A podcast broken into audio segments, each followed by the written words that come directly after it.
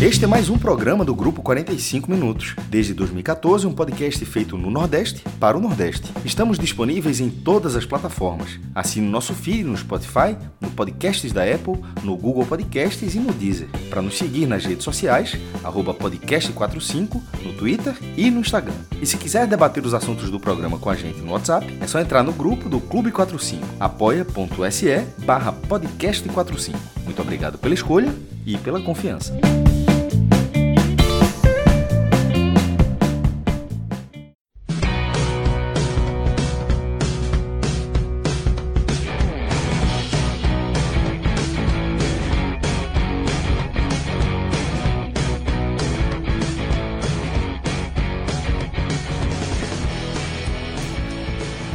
Galera, estamos ao vivo nos canais do Grupo 45 Minutos. Eu sou Celso Chigami estou aqui com o mestre Cássio Zirpoli, com o Cauê Diniz, para a gente iniciar mais um programa aqui dentro da grade aqui da casa. Pois é, a gente está aqui ao vivo no YouTube, na Twitch e a gente também está disponibilizando aqui esse nosso conteúdo, né? Se você estiver acompanhando ao vivo também, todas as plataformas de podcast aí é, disponíveis no mercado para que você consuma da forma que você achar mais adequado. Desde o início aí do 45 minutos, essa tem sido a nossa proposta, tem sido aí um dos nossos nortes, né? Que é que você possa consumir nosso conteúdo com liberdade total, tá? É, quando quiser, é, na hora que você quiser, quantas vezes você quiser, no formato que você bem entender, seja lá que você esteja fazendo e ouvindo parte que, que você gosta ou que você não gosta, quantas vezes quiser. Então, essa é a proposta e a gente segue aqui dentro dessa pegada. Salve, salve, maestro! Salve, salve, Cauê Diniz! Como foi o fim de semana de vocês? Houve carnaval este fim de semana para vossas senhorias? Para mim, não. Tranquilo. Vi, vi alguns jogos, zapiei muito, Aí eu estou me acostumando no YouTube, porque não é no controle exatamente, né? Você vai mudando o canal, você vai. É uma mudança de perfil danada, né, Cássio? É, é você, você, você, não vai. Você usa o controle, mas não é só é. digitar o canal. Você vai lá no menu, tem que pesquisar no YouTube para ver a página que está é, passando. Dá um trabalhinho a mais. Dá um trabalhinho a mais. e, e, a volta não é automática, não, não tem, não tem. Apertar é. o botão last, é, last channel, o cara. Aí, então, zapeou um bocado, mas zapeei nisso aí, perdendo alguns segundos, mas é a realidade, meu irmão. É, eu porra, vi os, os, jogos do Pernambucano, vi peda um pedaço do Vitória, é, até o, alguns minutos do jogo do Fortaleza também. Isso, todos esses jogos no YouTube. Todos. É, é, é muito curioso. E ainda tinha de outros campeonatos também. Ah, CS, é. CSA e CRB.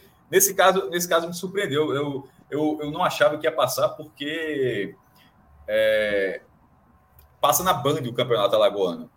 Então, assim, como era o clássico, achava que estava na Band, mas aí, para outros estados, eles liberaram o sinal no, no, canal do YouTube da Federação Alagoana, como a Federação Pernambucana passa. É como se o clássico de sábado que passou na Globo fosse exibido no YouTube pelo canal da FPF, o que não acontece. Aí fosse para que outras pessoas colocassem. Aí não, mas foi exatamente assim a Alagoas. Aí, como eu já, já peguei o jogo andando, mas deu para ver. E Anselmo Ramon. Você viu os três? Três. Viu os três. Três. Três, fez três. Três, três dão para o CRB. E até deixar uma sugestão, porque eu vi que o CRB usa a sigla, né? Tipo CR7, TM9, que é Denis Marcos, aí usa o AR9. Pelo amor de Deus, pô. Bota a camisa 15 esse cara, assim, é, essa bola tá quicando de uma forma assim. é, pelo amor de Deus, assim, tá. Não tem como, não tem como quicar mais do que isso, não, pô. Meu irmão, centroavante é AR15. Pelo... Se fosse, se fosse Anselmo Calmon seria 47 o número, né? Com Calmon com K. Com K. É. Calmon com K. Aí, aí, o cara bota o 47 na camisa, 47, assim, é, pelo né? amor de Deus. Não, porque, veja só, eu nem sabia, eu, nem, eu só sugeri isso porque eu vi que o CRB usa a R9. Eu disse, não, porra. Assim, se tá usando a sigla, usa direito. A R15. tá quicando aí, mas atacante fazedor de gol. E a turma, e a turma lá nas Alagoas, a turma carrega na tinta na rede social, não mestre? Cara, estão aprendendo, aprendendo, aprendendo, com os paraenses. Não, não, é, não é do nível né? do Pará, não. Remo Paysandu é, é. Outro nível. É outro nível, assim, é. Você olha assim, você ri, você ri nervoso, você nervoso. se, se você ri, será que outras pessoas estão lendo isso também, assim? O, o Remo, uma vez ganhou do Paysandu, aí falou assim: tava, lembrou do maior jejum que teve lá. Uma vez o Paysandu ficou 33. 33 clássicos sem ganhar do Remo. Esse é o jogo mais jogado do mundo. 33. Que loucura, pô. Ó, Tem pensa maior, no Santa- tem, maior, o Santa tem, tem maior que essa. o Santa, nesse momento, está há quatro anos sem ganhar um clássico em Pernambuco. Juntando Náutico e Esporte. E juntando Náutico e Esporte dá 13 Não clássicos. 33? Vê. 13, 13. O, o, o, o Paysandu ficou 33. Aí Isso é quantos lembrando anos, mas isso, tem ideia? foi 90, é justamente, foi, foi 90 e acho que foi 93, 97, foi uns 4 anos, 4, 5 anos assim que, que aí fez um aniversário, aí eu lembro de um card que o Remo colocou. Era mais ou menos assim, me, me desculpe se eu, se eu tiver errado a- alguma palavra, mas foi, foi exatamente, eu olhei e fiquei impressionado.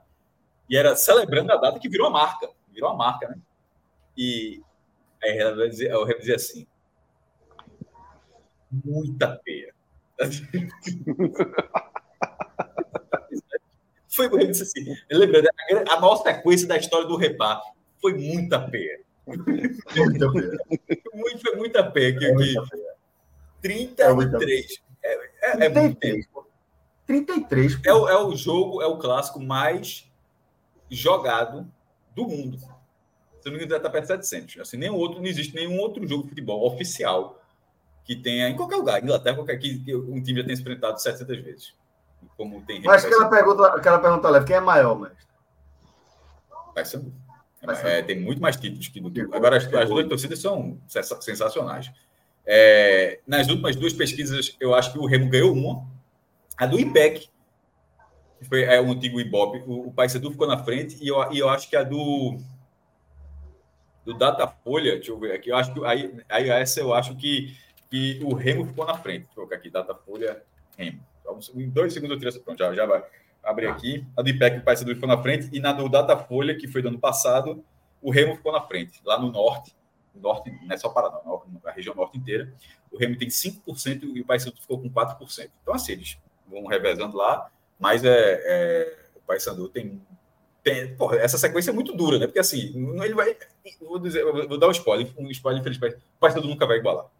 Nunca. Nunca. E nem o nunca o, o- o- em vida, pelo menos na nossa vida. A gente pode, pode até. Não acho que vai, ser o caso, não, mas a gente se a gente chegar com muito tempo de vida, a gente não vai ver o Paysandu. Só se o Remo assim largar. Mas assim, em vez normais, não vai ficar 33 jogos.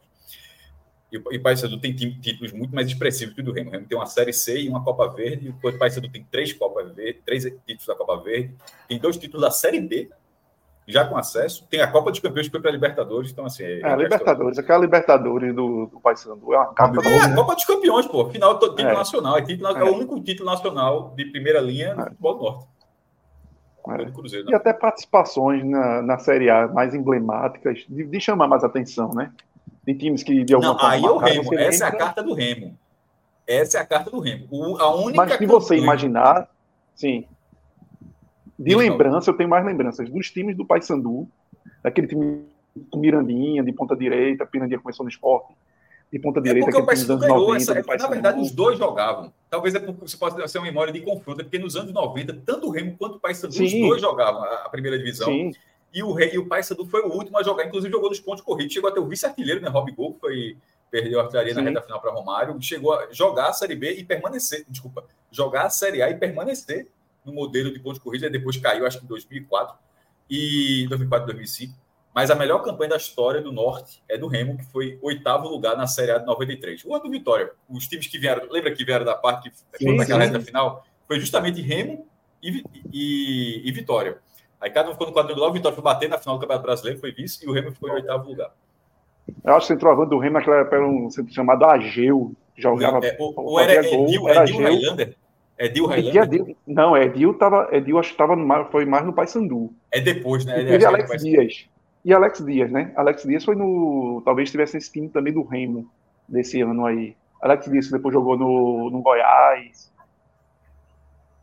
Não, e no Vasco pra caramba, no- jogou muito, muita bola no Goiás e no Vasco. Isso. Eu, eu, sou, eu, eu sou é, é, em Belém, eu sou rei. Ageu Sabiá. Ageu Sabiá. Viu? Eu tenho, eu tenho um muro. Em Belém, eu sou rei e Paysandu. Sério? Sou rei e Paysandu em Belém. A camisa do. Remo é muito bonita. Eu tenho, As eu, duas. eu tenho uma, as eu tenho simpatia maior pelo. Remo pela camisa. A camisa do Remo é muito linda. As duas. O que é muito curioso, né? Porque os dois são, mas só um é azulão. Tipo, quem é o azulão? Tipo, Remo e Paysandu, quem é o azulão? Pegadinha. Remo ou Paysandu? Paysandu. Não, é o Remo. O Paysandu é bicolor. Ah, é. Embora, o, o que é curioso, de... em tese, o Remo também é bicolor. Sim, é. o Remo é. também é bicolor, é azul e branco. Mas é sempre mas como predomina o azul, ele meio que incorpora o azul e o Paysandu incorpora o bicolor.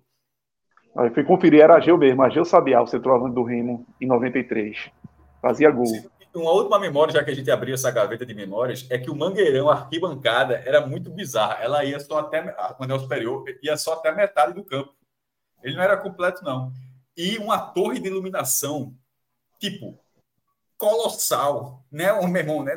Da, daquelas que só quando o cara tá viajando no interior e, e passa alguns fios de alta tensão gigantes, lá da Chester, uma torre daquele tamanho ficava no, no, canto que não tinha arquibancada, ficava dentro do campo, na frente da arquibancada. Não era uma torre, eu lembro, não era uma torre que ficava atrás da arquibancada, a galera construiu na frente. E tipo, é uma torre muito grande, deve ter imagem por aí. Isso, isso, isso me chamava muita atenção, que eu sei, porra, bota atrás, pô. Tá uma torre dessa na frente. Mas alguns anos depois tiraram a torre e completaram o, a arquibancada superior do Mangueiro. Fui atrás aqui, você Cássio, Fala. quem tá nesse time 93 do Remo, Agnaldo Bambam, volantão, jogou no esporte também nos anos 90, o Barbudo, volantão Barbudo. Não me recordo. Agnaldo Bambam, Ageu, que foi isso que eu falei, Birubiru, Birubiru, aquele Birubiru Esporte Corinthians, Sim. já final de carreira. O, o Birubiru anos 70? É, eu acho que era ele mesmo, ele mesmo. Ele tá mesmo. no Remo de 93? O Remo de 93. Tá no Remo de 93. É, exatamente. Deixa eu ver aqui, então, reta, confirmar, reta só confirmar aqui. Ele mesmo. Ele mesmo, reta final. Highlander, aí, aí no Highlander mesmo. Birubiru, tô vendo time base aqui do Remo naquele. Aí Belterra, que é um zagueiro bem marcante lá na. Bema, que era um ah, meia. Ó, lembrei só de outra carta aí pra quando o Remo ficar puto. O Remo tem duas cartas a da melhor campanha no brasileiro, que é o oitavo lugar em 93, e a melhor campanha na Copa do Brasil, que foi semifinalista em, 1900, é, em 1990. Ou 91, acho que é 91. Dois anos. Como é que é? Um ano depois daquele vice do esporte. Não, o esporte foi vice em 89, só para checar, mas acho que foi não, que perdeu para o Criciúma, só abrir aqui. Foi. Exatamente. É, semifinal, Criciúma foi o campeão, a semifinal foi Criciúma e Remo, da Copa do Brasil 91. Espetacular. Ó, se deixar, é vou ficar Se deixar aqui, se deixar aqui, vou ficar. Vou... A turma gosta, a turma gosta é. de puxar.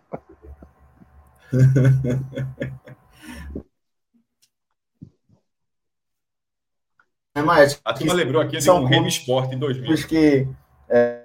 Balão, balão. Ali foi balão, né? E a última participação do Remo na primeira divisão, porque o Remo ele veio do módulo, no módulo amarelo, né, naquela Copa João Avelange, o Sport veio do módulo azul.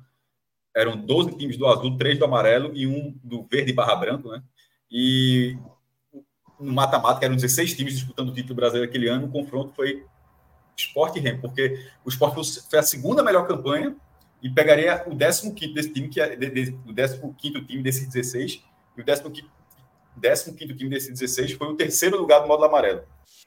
Que foi uma vaga obtida na disputa de terceiro lugar contra o Paysandu.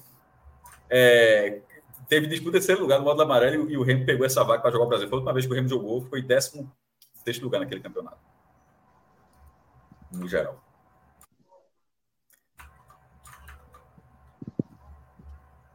Pois é, velho. Deixa eu dar um abraço aqui, mas também todo mundo que está acompanhando a gente aqui no chat, deixando mensagem, contribuindo aí, né? Como nosso querido Kleber Estrela lembrou desse é, Remo Esporte é, em 2000.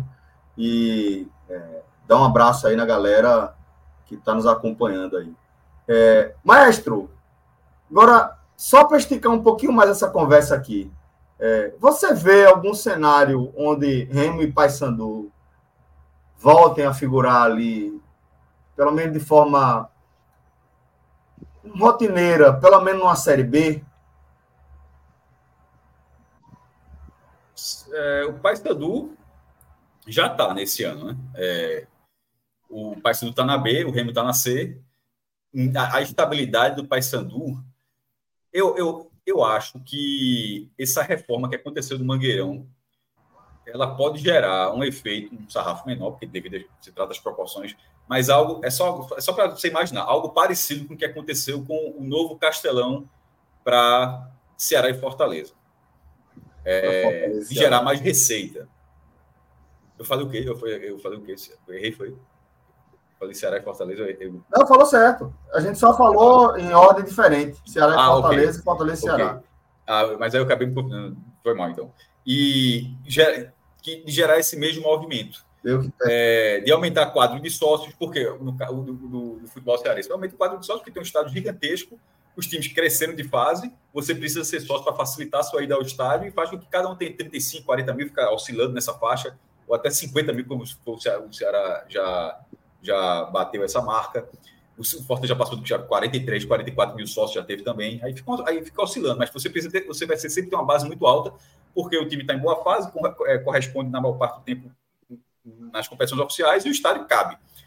Antes dessa reforma do Mangueirão, que ficou um tempo fechado, estava travado, é, era o, a Curuzu, para o Paysandu, que com 3, 12 mil torcedores está ultra lotada, e o Bainão, que é o estádio do Remo, passou muito tempo fechado. Aí o, o Remo meio que teve até que, que dar uma reformada, porque o Mangueirão ficaria fechado e o Remo ficaria sem estádio, né? Só se, só se fosse jogada do Paysandu, que acho que acabou não acontecendo. Mas agora, da forma como está, com o estádio beirando 50 mil pessoas, um estádio, todo, é um estádio cadeiras, assentos, acessos melhores, estacionamento maior, um estádio que recebeu o Brasil nas eliminatórias. O primeiro jogo do Brasil nas eliminatórias da Copa de 26 foi lá, Brasil e Bolívia. É, um, é, um, é um, uma outra realidade estrutural que o futebol do Pará tem. Então, eu acho que isso pode, de certa forma, é, impulsionar Paysandu, que, veja, a reforma é muito recente, tá? foi no segundo semestre agora, tanto que teve, é, foi agora nesse último ano e já teve um jogo do Brasil. Aí, a gente até uma coisa que a gente, a gente já, já, tinha comentado aqui, Celso, que foi a primeira rodada do Campeonato Paraense. O Paysandu jogou, os dois jogaram lá. Aí o Paysandu jogou Sim. lá no, no, sábado, botou 19.500 torcedores. O Remo jogou no dia seguinte, botou 27 mil torcedores. Contra times pequenos, times intermediários do Campeonato Paraense, na primeira rodada, sem ter é, né, todos com a nota, nada mas assim, é, é, num, é num formato mais caro, mais difícil é, de, de você ir para o jogo, e as torcidas foram da mesma forma.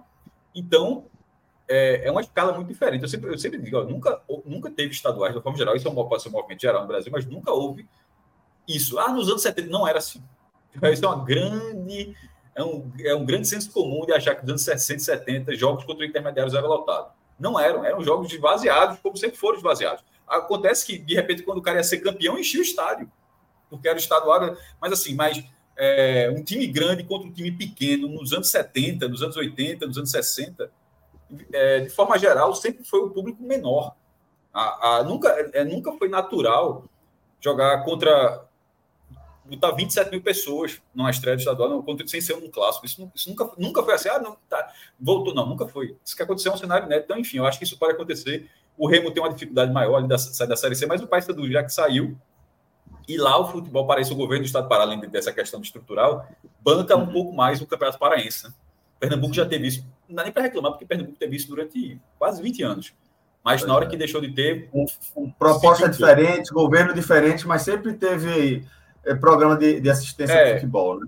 É, a bronca é que quase todos os estados hoje têm e Pernambuco não tem. Aí é, é e pode, que pode ter vários, vários aspectos. Por exemplo, o Campeonato Bahia não tem. No momento que a TVE é que comprou o estadual, ou seja, uma emissora pública comprou o estadual da Bahia para transmitir todos os jogos, tá, o, é, o investimento público está sendo canalizado naquele, na, não precisa ser só subsidiando ingresso, reformando estado, tem várias formas, mas nesse momento o governo de Pernambuco não tem forma nenhuma.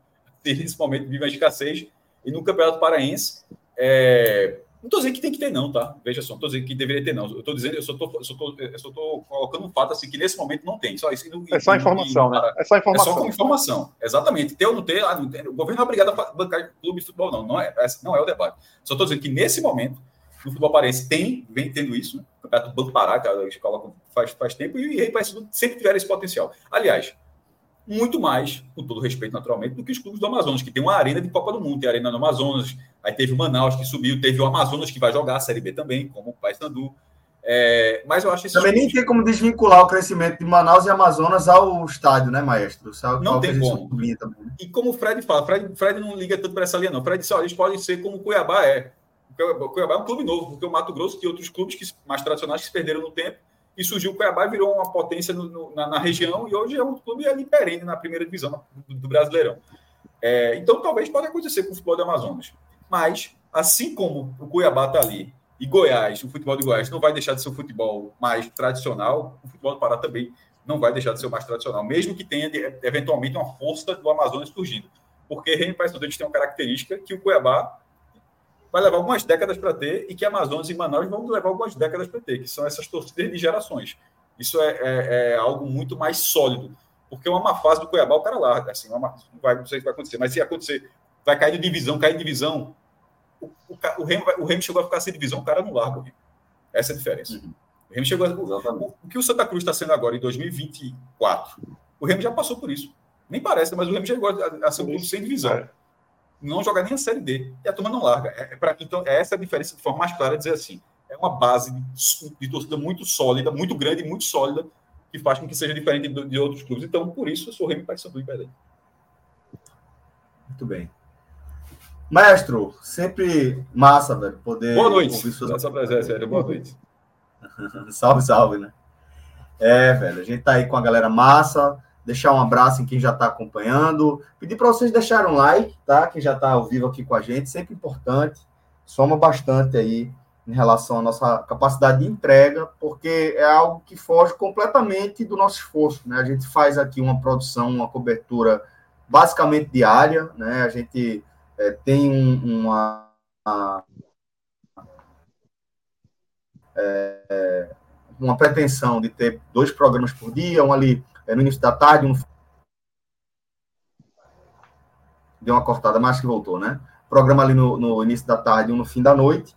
E é, por mais que a gente faça esse esforço aí de ter uma cobertura ampla, de fazer muito conteúdo, a gente precisa que vocês nos ajudem a ampliar esse alcance. Vocês fazem isso se inscrevendo no nosso canal, curtindo aqui a nossa live e indicando aí o nosso conteúdo para quem você achar que pode também entrar para a nossa família, tá? Para a família aqui do 45 Minutos. Agora vamos é, abrir oficialmente aqui a nossa pauta é, e trazer um pouquinho dos estaduais, né, fazer uma atualização dos cenários do Campeonato Baiano, Campeonato Cearense, também do Campeonato Estadual, uma vez que a gente está aqui em conta a semana a partir do domingo, uma vez que a gente já entrou na semana é, é, da estreia da Copa do Nordeste, em sua edição 2024. Ainda teremos uma rodada de estadual no meio da semana, mas certamente até essa rodada do estadual ela estará impactada, pelo menos para os clubes é, que estão disputando a Copa do Nordeste, com a rodada inaugural da Olímpicos. Né? Então, é, isso vai ser é, uma das pautas, um dos, dos nortes aí do, do nosso programa. A gente vai começar aqui falando do Campeonato Baiano. Né? O Bahia de Rogério Ceni venceu a equipe do Bahia de Feira por 2 a 0, jogando na Arena Cajueiro, né? É, jogando com um time misto, vamos colocar assim, está longe de ser o time reserva, né? Mas está longe também de ser a força máxima que o Rogério Ceni tem à sua disposição. E aí, Cauê, já acionando você aqui um pouquinho, é, trazendo também a informação do outro jogo que a gente vai trazer dentro dessa análise aqui, a vitória do Vitória por 3 a 0 no Barradão sobre a equipe da Juazeirense. E a entender também, né, como é que é, esses resultados e até como é que a proximidade do início da Copa do Nordeste impactam o planejamento dos clubes para o longo da semana, né? Porque é, o Bahia, por exemplo, já tem uma pedreira pela frente, enfrenta a equipe do esporte na Arena Fonte Nova, talvez o maior clássico da região, ainda que o esporte esteja há três anos na Série B, continua sendo o time que disputa com o Bahia a hegemonia da região, né? É, pesquisas apontam, mais recentemente saiu até pesquisa dando conta do valor dos clubes, com o esporte um pouco acima do Bahia, e isso é só, obviamente, um dos ingredientes para esse tipo de análise, etc. É, mas ter esse clássico aí já à vista, já na primeira rodada da Copa do Nordeste, impacta até um time com uma qualidade técnica tão superior, de forma talvez que a gente nunca tenha visto, né? é, como esse Bahia de Rogério Ceni, né, companheiro? Isso, Celso. E até é uma vitória importante que o Bahia teve contra o Bahia de Feira, até para dar essa estabilidade necessária de início de temporada, né? Porque é muito importante você também está vencendo. E como o Rogério vem fazendo, mesclando essas peças. Primeiro, para encontrar saídas para durante o ano e também para não estourar o jogador nesse início de temporada. A gente sabe que início de temporada é aquele, aquele momento complicado que muitos jogadores estão voltando, estão pegando o ritmo de jogo. Estão, estão, é, ainda estão muito sobrecarregados da questão física, então ainda não estão 100%, ainda estão soltando a, a musculatura. Então é sempre bom é, quando os elencos é, acomodam jogadores mais qualificados e numericamente com opções, e aí hoje o Bahia é um caso muito, muito bem nisso, pelo, pelo elenco que tem, você conseguir fazer essa mesclagem sem estourar e o resultado, que foi esse resultado do final de semana, dá uma tranquilidade, porque aí o Bahia está ali na segunda colocação no, no Campeonato Baiano, então não te coloca em riscos para você ficar ainda naquela, pô, será que na, no meio da semana é, eu tenho que botar o time titular em campo? Então, possivelmente, o Rogério Ceni deve pensar para o meio de semana no, neste próximo jogo. Se ele já prepara esse time, é, eu acho que com Barcelona de Ilhéu, se não estiver errado, o, jogo do, do, meio da semana, é na própria capital, então também ajuda. Então, que, que time entrar em campo? Três jogos se, seguintes na, na, na capital, dois pelo Bahia e capital. do Nordeste. Então, que time botar em campo? Se, se, se ele opta em tentar colocar um time já com uma cara é, para enfrentar o esporte, como se fosse aquele último teste para começar o, o, Campeonato do Nordeste com, com esse super clássico que tem pela frente, até pela derrota impactante que se teve no ano passado contra o esporte. Então, com certeza, é, essa atmosfera, essa temperatura está sendo passada também para o próprio Rogério Ceni para de alguma forma ele entender esse contexto e colocar para esse organograma dele de início de temporada, de ter de alguma forma, largar bem na competição, na Copa do Nordeste, não só pela competição em si, que é super importante, é um primeiro teste de, de maior densidade, de, de qualidade de, pelo confronto, que dá uma temperatura pro, de avaliar melhor o time do Bahia para o início do, de 2024. Então, é, é, é uma oportunidade que o Rogério vai ter de realmente sentir o, esses jogadores que tem em mãos. E aí é esperar para ver se, o que, é que ele vai fazer com esse Barcelona na quarta-feira. Se é o momento realmente de continuar mesclando e girando o time, como ele fez, segurando o Everton Ribeiro e alguns outros jogadores importantes, acho que Cauli também não jogou, ou já tentar encaixar esse meio de campo com que é, vamos dizer, aquele meio de campo o torcedor do Bahia já está aí sonhando com o Caio Alexandre, Jean Lucas, Cauli, Everton Ribeiro. Eu acredito que ele deve ir mais para a segunda opção, de segurar a turma um pouquinho mais para esse jogo do Bahia, para não correr riscos de ninguém é, queimar um pouco além do que deveria queimar para estar tá mais 100% mesmo para o jogo contra o esporte no final de semana.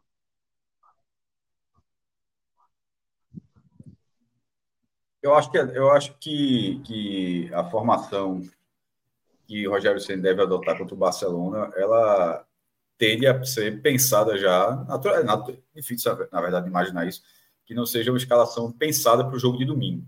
O Bahia fez sua pré-temporada, é, essa, essas duas vitórias no Campeonato Baiano, a do Jacobini e a do Bahia de Feira, ela já resolve um pouco a largada ruim do time C do Bahia, daquele time que fez um ponto em seis no, nos dois primeiros jogos. Perdeu o jeito que é e empatou com o Atlético da Bahia, não foi?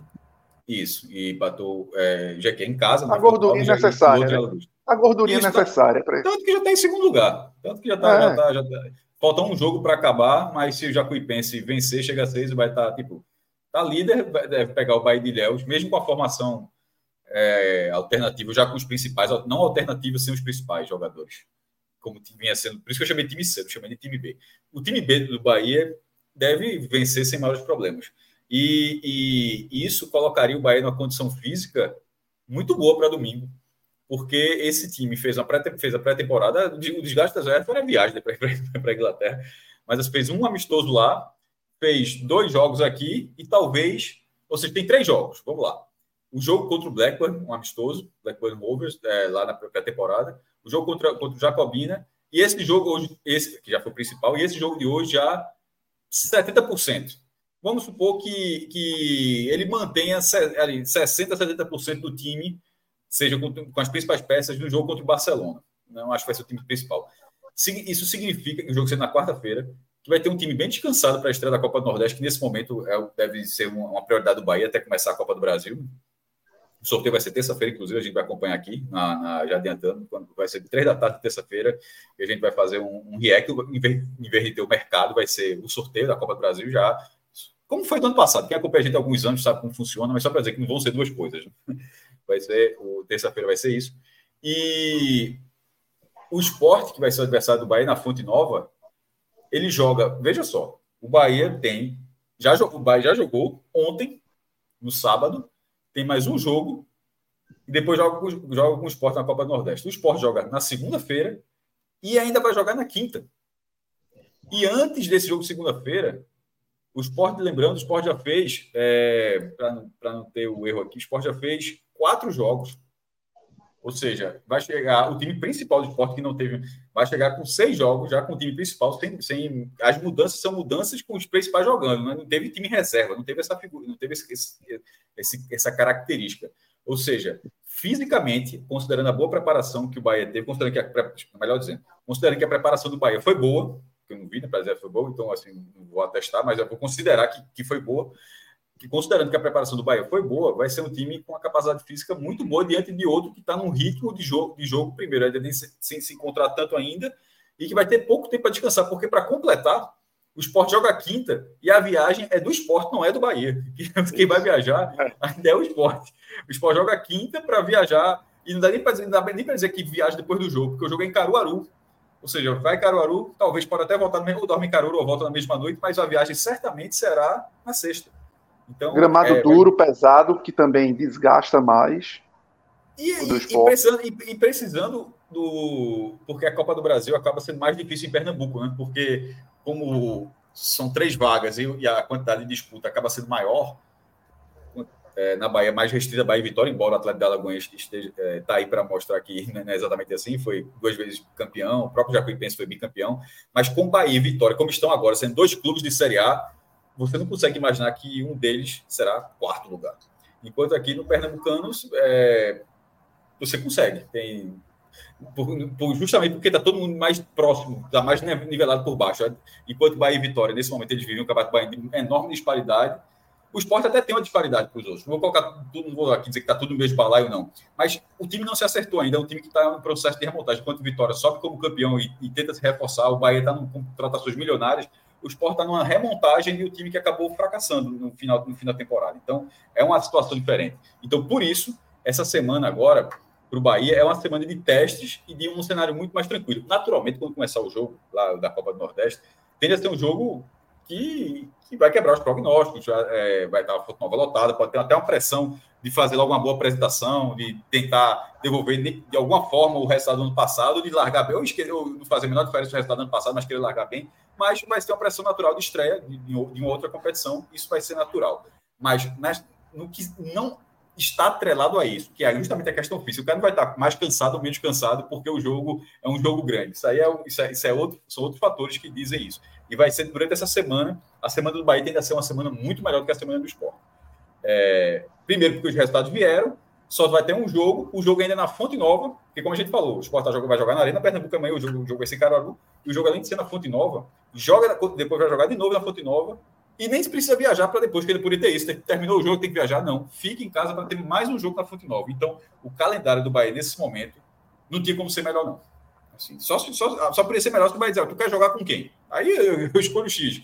Aí, se pudesse escolher o adversário que vai jogar, mas considerando que não existe isso, da forma como está sendo o calendário, é um calendário excepcional para o início de trabalho, para a possibilidade de testes e para ter o seu time principal, porque considerando que vai ter o Barcelona Ilhéus e o Sport, eu acho que ninguém vai ser poupado no jogo da Copa do Nordeste, porque o Bahia não pode fazer isso, inclusive. É um, é um torneio meio traiçoeiro. Embora sejam quatro vagas para oito, mas uma largada aqui, um tropeço ali, daqui a pouco fica fora. Aconteceu com o Bahia. O Bahia, mesmo já endinheirado ano passado, não, não passou da primeira fase. Isso. Então não vai ter como não ser o time principal do Bahia domingo que vem. E é uma talvez dessas coisas. Né? Dificuldade, talvez a maior dificuldade hoje, nesse início do Bahia, seja justamente esse encaixe e a interrogação para o meio de semana é isso. Talvez esse encaixe com essas peças que chegaram no decorrer, né? Caio Alexandre, que chegou por último. Talvez a interrogação em relação à quarta-feira seja a opção de, de Sene é tentar meio que com, utilizar como um jogo treino para que esses caras tenham 90, min 90 minutos, é, mais 55 minutos, 60 minutos juntos, ou preservo totalmente? Talvez a, a, a, a, interrogação seja nisso. Ele até utilizou, né, Everton Ribeiro e, e Cauli durante o jogo, não começou nesse último final de semana, não utilizou, não começou com eles, mas utilizou durante a, a partida. Então, talvez, se na cabeça de Rogério Senna ele já quiser ver com o time 100% de que ele acredite que, que seja necessário já para pegar o esporte, talvez ele utilize o, o Barcelona de Ilhéus até, nem que seja 45 minutos com os caras ali. Os caras Porque terá, tempo, terá tempo de recuperação, Cauê. Isso, exatamente. E é, é difícil você ver um clube com uma condição tão favorável como a que o Bahia vai chegar para esse jogo com, com o esporte, né? Porque. Você vai ter o estado inteiro, Celso. O esporte não vai ter torcedor é. tanto, não, que o esporte está punido. Vai ter 100% da fonte da fonte nova vai ser torcedor do Bahia. Ainda tem isso. Como, como se não bastasse tudo que a gente trouxe até aqui, há também essa questão da presença absoluta da torcida do Bahia nesse, nesse confronto aí com, com o esporte, né? E é, mesmo esses jogadores, Cauê, que, que você apontou, que são os reforços, eles são reforços, de fato reforços, não são jogadores Isso. que é, você, você vai ficar ok se eles não renderem bem. São jogadores que, se não renderem bem, você vai, porra, velho, foi que houve com o Caio Alexandre, foi que houve com o Jean Lucas. Mas não é isso que a gente tá vendo. Essa galera tá entrando bem. A é. pré-temporada que o Rogério Senna vem conduzindo, muito bem feita, né? Sem precedentes. Sem precedentes aqui no futebol do Nordeste, com certeza. Mas um time poder fazer uma, uma pré-temporada na Inglaterra, com clubes que estão ali, né? Se não estão na, na Premier League, mas já estiveram, né? E você se qualificando da forma como o Bahia está se qualificando, é, é um favoritismo, assim, que há muito, muito tempo eu não via, sabe, Cauê? Muito tempo eu não via um favoritismo tão gritante como esse que o Bahia vai entrar contra o esporte. Daqui a pouco a gente vai falar do Vitória, já trazendo até um é, é, superchat aqui do nosso querido Lucas Medeiros. Deixa eu trazer logo aqui para a tela. Porque o Lucas destaca é, um aspecto importante, né, que é, é o, como, como é, a equipe do, do, da Juazeirense, do Juazeirense, é, acaba sem o Adalto, né, sendo mais enfraquecido. É, é, mesmo, tá... tá? É, da, da Juazeirense do Jacuipense, sempre confundo muito. É, porra, isso me pega sempre, mas obrigado. Juazeirense A, Jacuipense O. Esporte Clube e Atlético. Ó, né? uma, a dica é a seguinte, eles falam, pô, em tese pode é, é, é como a forma do clube é escrito. Porque, por exemplo, o Santa poderia ser a Santa, mas é o Santa Futebol Clube, é o clube, o. Aí fala, e a, a portuguesa? É. É Associação Portuguesa de Desportos. Ah, perfeito. Ah, nem todos os casos se aplicam a isso, mas, mas na grande maioria dos casos é dentro dessa lógica, que é, sim, sim, tipo, sim, sim, Certo? A, o Santa é neutro do fato, né? Não, o Santa, o Santa é, é, é mais porque é, é futebol clube. Isso, o futebol clube. Futebol clube. Futebol, né? Se você é associação, a, associação Atlética Santa Cruz, é sem foda para chamar de ou Santa Cruz. Tá, tá Cruz. Assim, é, não faria sentido, mas é futebol clube. É, é exatamente. É, e aí, Lucas está dizendo o seguinte: porra, obrigado pelo superchat, tá, Lucas? Mancini anunciou que vai com o time misto para Adalto. Acho que no planejamento ele já deve estar contando com zero ponto, mesmo que se fosse com o titular. Esse, é o jogo, esse, esse jogo que está falando aí já é o da Copa do Já é. Não, não, porque a Castanha. Ah, sim, sim, sim. sim. Porque o Mancini já rodou tanto que eu estava do Bahia, eu achei que era Mancini Vitória. Eu disse, não. Já, porque já foi, disse, não, é do Ceará. Eu disse, não. Tanto que eu falei que vai, estrear, que vai estrear o Ceará. Disse, porque o Mancini já foi treinador do Vitória, tá indo pro Adal. Do Vitória, pô. É. Então, Aí troquei na hora, eu disse, não, pô, que vai trocar outro. É, e ainda é. falou do Adalto, jogou com a Juazeirense, aí você se confunde, pô. É, nessa questão do Ceará, não é só por causa do gramado, não. Não, não é. Não, já foi dito lá no Ceará que assim que a, a uma prioridade é ganhar estadual. Foi feita uma escolha. Assim, frear, seria né? mais... frear o Fortaleza, né? Frear é. o Fortaleza. O Ceará é o atual campeão da Copa do Nordeste. Ele já tem um título a mais do que o Fortaleza. Se o Fortaleza ganhar, igualaria o Ceará e o Ceará não ficaria no jejum. Aliás, é, jejum é o que não existe no Ceará, porque 2015, 2020, 2023. Assim, são três títulos nos últimos 10 anos. Tipo, nos últimos 10 anos, o que é tri que também não ganha nenhum. É curioso. O Ceará é 3, tri, ganhando 3 em 10. O Sport é tri com o último a 10. O, o último a 10. Então, não é essa, não é a lacuna do Ceará. Agora, no caso do, do, do, estadual, dessa vez, primeiro, o Fortaleza já igualou o Penta campeonato, e com esse pentacampeonato ultrapassou a quantidade de títulos gerais, fazendo 46 a 45. Se ganha o Hexa, aí fica, fica assim, é, tipo, ah. fica, a maior fica a maior sequência do estadual, bota dois títulos de vantagem, ou seja, o Fortaleza que ficaria na situação de se perder o ano que vem, ainda. Tipo, se perder ano que vem, o Hexa já, já, tá, já seria maior sequência, se perder ano que vem, já não continuaria sendo maior campeão. É, é, é, o título para o Fortaleza em 2024 pode gerar uma hegemonia muito chatinha. É que a galera do Fortaleza vai ficar com chato, mas dessa vez o chatinho para o Ceará. O título do Fortaleza vai ficar, deixaria a situação do Ceará muito chatinha, porque para buscar esse Hexa com outro, e detalhe, é o Hexa com outro no viés de alta, né? Você no viés é, problemático é, financeiro. Então, e o Ceará então, com viés de baixa. É, é, mas o estadual do Ceará é um estadual muito curto. Se, porra, tô, não, o do, futebol, o do Cearense realmente é mais curto, então só são cinco é. jogos na primeira fase. É, é um campeonato realmente muito mais curto. E você pode ser campeão com nove jogos. Cinco na primeira fase, dois na semifinal, e se você for direto para a semifinal, e, e, dois na final. Então, é, considerando que um jogo contra o Adalto é um jogo muito chato, Adalto lá em Juazeiro, por causa do Adalto Moraes, jogo contra o Juazeirense, é a estreia da Copa do Nordeste. Em termos de competição, não é inteligente abdicar do ponto. A gente brinca aqui, claro que é muito difícil jogar no Adalto, e o próprio Juazeirense sabe disso, que saiu de lá e levou 3 a 0 do, do Vitória. Não ter perdido o jogo no segundo tempo, três gols no segundo tempo, mas perdeu. Mas, abdicar do jogo, eu não acho que o Ceará está fazendo isso. Porém, há uma predileção nessa temporada de focar mais no, no campeonato estadual, fazendo o processo de remontagem do, do clube, e eu até entendo. Mas, na hora que for. Mas eu entendo isso na teoria. O torcedor do Ceará não vai entender uma campanha ruim na Copa do Nordeste. Tipo, não vai, ele não vai. Mesmo que. Vamos supor que o Ceará vá não bem vai. no campeonato cearense ele não vai entender que aquilo, em tese, estaria acontecendo porque o campeonato da Copa do Nordeste está sendo preterida. O pensamento seria, dava para ir bem nos dois, com qualquer torcedor. É. Nenhum torcedor nunca vai achar que, porra, a gente tá mal nesse porque tá, bom, tá bem no outro. Assim, ó, dava para ir, tá bem daqui, dava para ir aqui também. Assim, dava para. Você pode até racionalmente Deixa achar, não, não dava. É, mas. Até porque. É o quando a conta chega, porque você trabalha em cima do. Só da vitória, né? Se você perde um título, enche tudo, né? Aí vem para a balança. É uma aposta.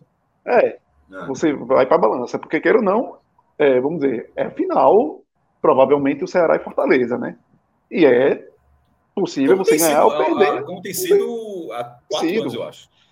Então, a chance de perder como ou tem acontecido nos últimos anos. Então, se você perder, junta não só a derrota e muito dolorida pela sequência de títulos para o Fortaleza. E aí, meu amigo, qual é o laço de trabalho que, vai, que você vai ter ainda para dizer? Pô, mas a gente fez a primeira fase boa, passou por todo mundo, perdeu só a final. Como se fosse, pô, foi aquele detalhezinho por um gol. Mas aí você pega o combo do mal na Copa do Nordeste. Aí você não consegue, mas eu acho que você consegue dar sobrevida ao trabalho. Mas eu acho que não teria essa de perder por um golzinho. Porque, em tese, o, o Ceará já ganhou do, do Fortaleza em divisões abaixo e o é, em situação pior, e o Fortaleza já ganhou títulos estaduais Sim. em situação pior. Isso já aconteceu em todos os estaduais. O Santa Cruz ganhou aqui em Pernambuco sendo da quarta divisão. Tava, é, o Santa era em 2011, o Santa era Série D e o Náutico Esporte era Série B. O Santa, o Santa foi o campeão. Outro, em 2013, Esporte e Náutico eram Série A. Santa na C. Não, não, não. Náutico era A. 2012, 2012. Náutico e Esporte eram Série A e o Santa era Série C e o Santa foi campeão também. Então, isso acontece? Acontece. É, mas não é só a questão da divisão, a questão que é o, o campeonato, sendo em dois jogos, ficou muito claro isso na, na final de 23, ela desde já é uma missão difícil para o Ceará.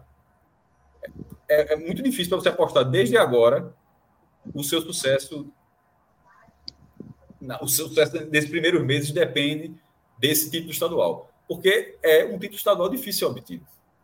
Por causa do, da boca do jacaré. Mancini, a boca, do, do jacaré é, abriu muito, pô. É, por isso que eu estou dizendo que para Mancini, talvez não seja tão inteligente ele esquecer o, o Campeonato Nordeste. Eu, o Campeonato eu, eu Nordeste com você. pode ser a salvação da sequência dele no ano, no Ceará. A Copa do Nordeste pode ser um, uma não reformulação do próprio Ceará com quatro meses de temporada. Foi a salvação em 23, pô. Perdeu o campeonato do jeito que perdeu, ia, ia, ia entrar no buraco, dias depois ganhou a Copa do Nordeste. Mesmo Porque, o treinador que... daquele jeito assim, mas assim, você conseguiu a, a cicatrizar aquela ferida Isso. com um título importantíssimo. Isso. A Copa do Nordeste acabou. Não, não, tinha o estadual valia muito de continuar sendo o único penta do campeonato estadual, mas na hora que você perdeu da forma como perdeu, com o gol no finalzinho, mas o Ceará conseguiu cicatrizar rapidamente, ou parte, pelo cicatrizou em parte, pelo menos, justamente pela, com a Copa do Nordeste, Cauê. Porque o Ceará, hoje, pelo, pelo que tem, é, tem capacidade, por exemplo, uma semifinal da Copa do Nordeste. Você ser sempre finalista da Copa do Nordeste e perdeu o Campeonato Cearense lá e não tiver sido tão mal nas, nas finais, você pode ponderar um trabalho de Mancini e olhar, ó, ó dá para continuar e não ter que rebotar tudo para começar no meio de abril um novo Ceará para a sequência do ano. E quando você junta, se você abandonar o Nordestão, tomar lapada, aí vai minando o trabalho do cara, e o cara perde a final do Cearense, por mais que jogue competitivamente, a turma vai enlouquecer e vai querer iniciar um novo Ceará em abril. E aí é gasto de dinheiro, é, é prejuízo de estar tá mandando jogador embora, fazer reformulação, é um novo trabalho que tem que se fazer. Então, não acho inteligente você. Acho que você tem que somar. Tem que somar. Até para mostrar que aquele time que você faz uma campanha de razoável para boa no, no Campeonato Nordeste, reforça a tua campanha no estadual. E aí, até para você chegar numa Série B mais encaixado, numa Série B mais forte, e aí ir atrás de peças que fortaleçam, que complementem. Então, para mim, é, é, essa escolha do Ceará se realmente for colocada isso em campo, é um risco gigante de vários prejuízos.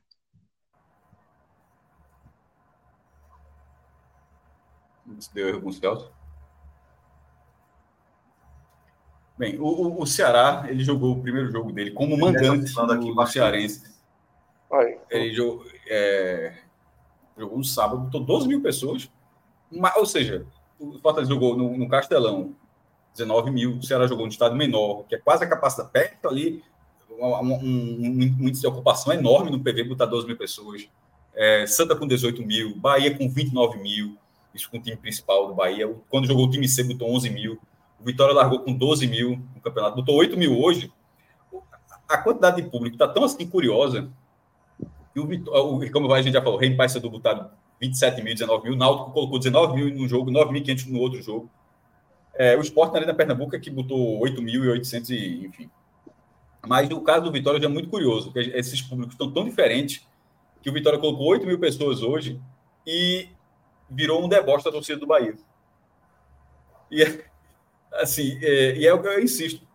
Para esse momento, talvez tenha sido um público ruim. Tanto é que o Vitória colocou 12 na primeira rodada, porque, porra, no domingo à tarde agora, talvez tivesse pelo menos repetir o público. É, tem uma condição muito boa para ir e tal, mas jogo na TV aberta, passando na TVE.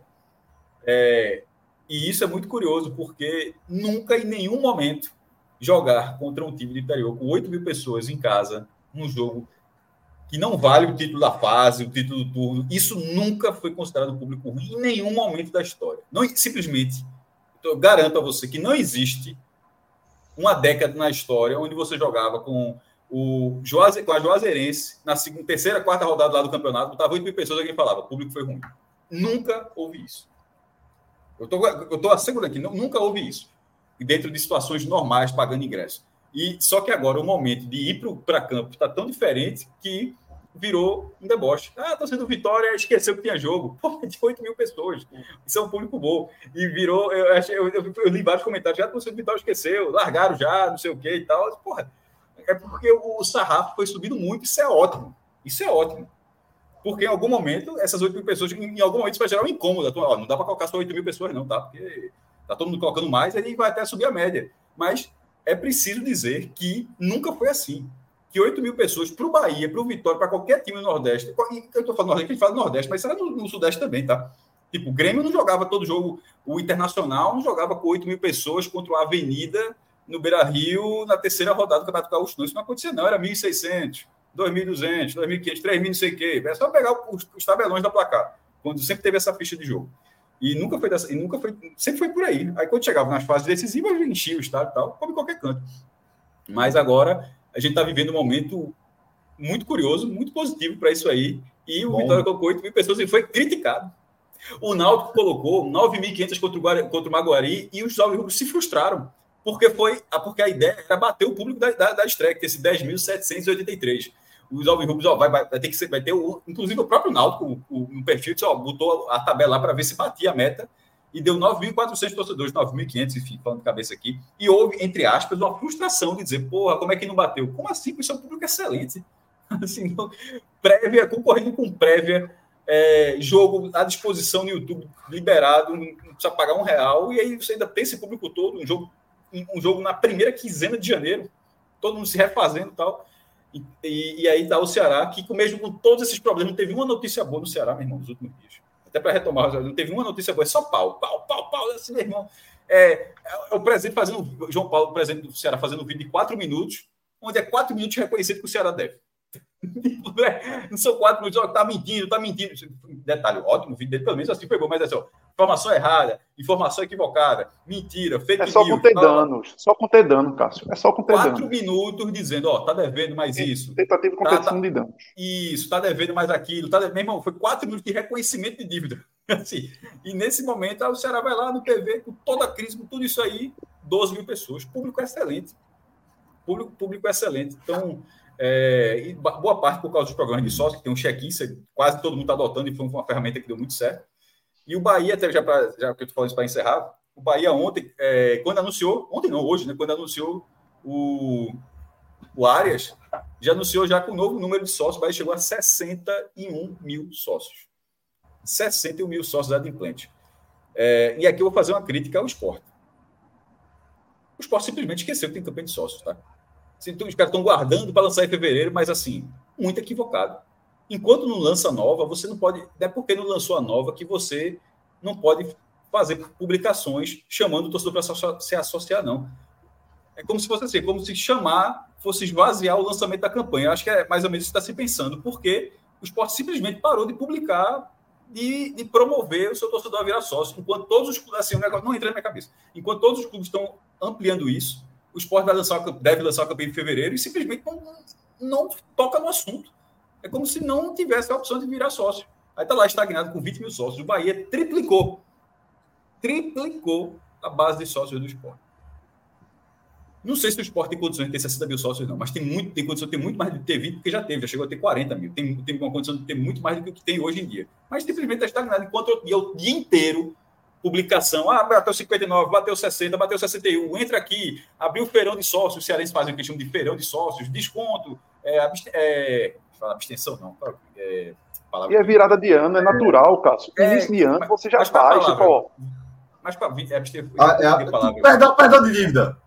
É, o perdão de dívida, tá anistia, anistia. Anistia, anistia. Anistia, quando o cara tá. Porque muita gente. Porque quando o cara deve seis meses, o cara, vai, o cara não vai pagar seis vezes 50 para voltar a ser sócio, não. O cara, esse cara largou. Aí você tem que trazer esse cara de volta. E, e, e, existem essas coisas. Mas, enfim, nesse momento, de forma surreal, nos clubes que eu acompanho, o esporte é um que não toca no assunto. É como se não existisse a opção de ser sócio do esporte.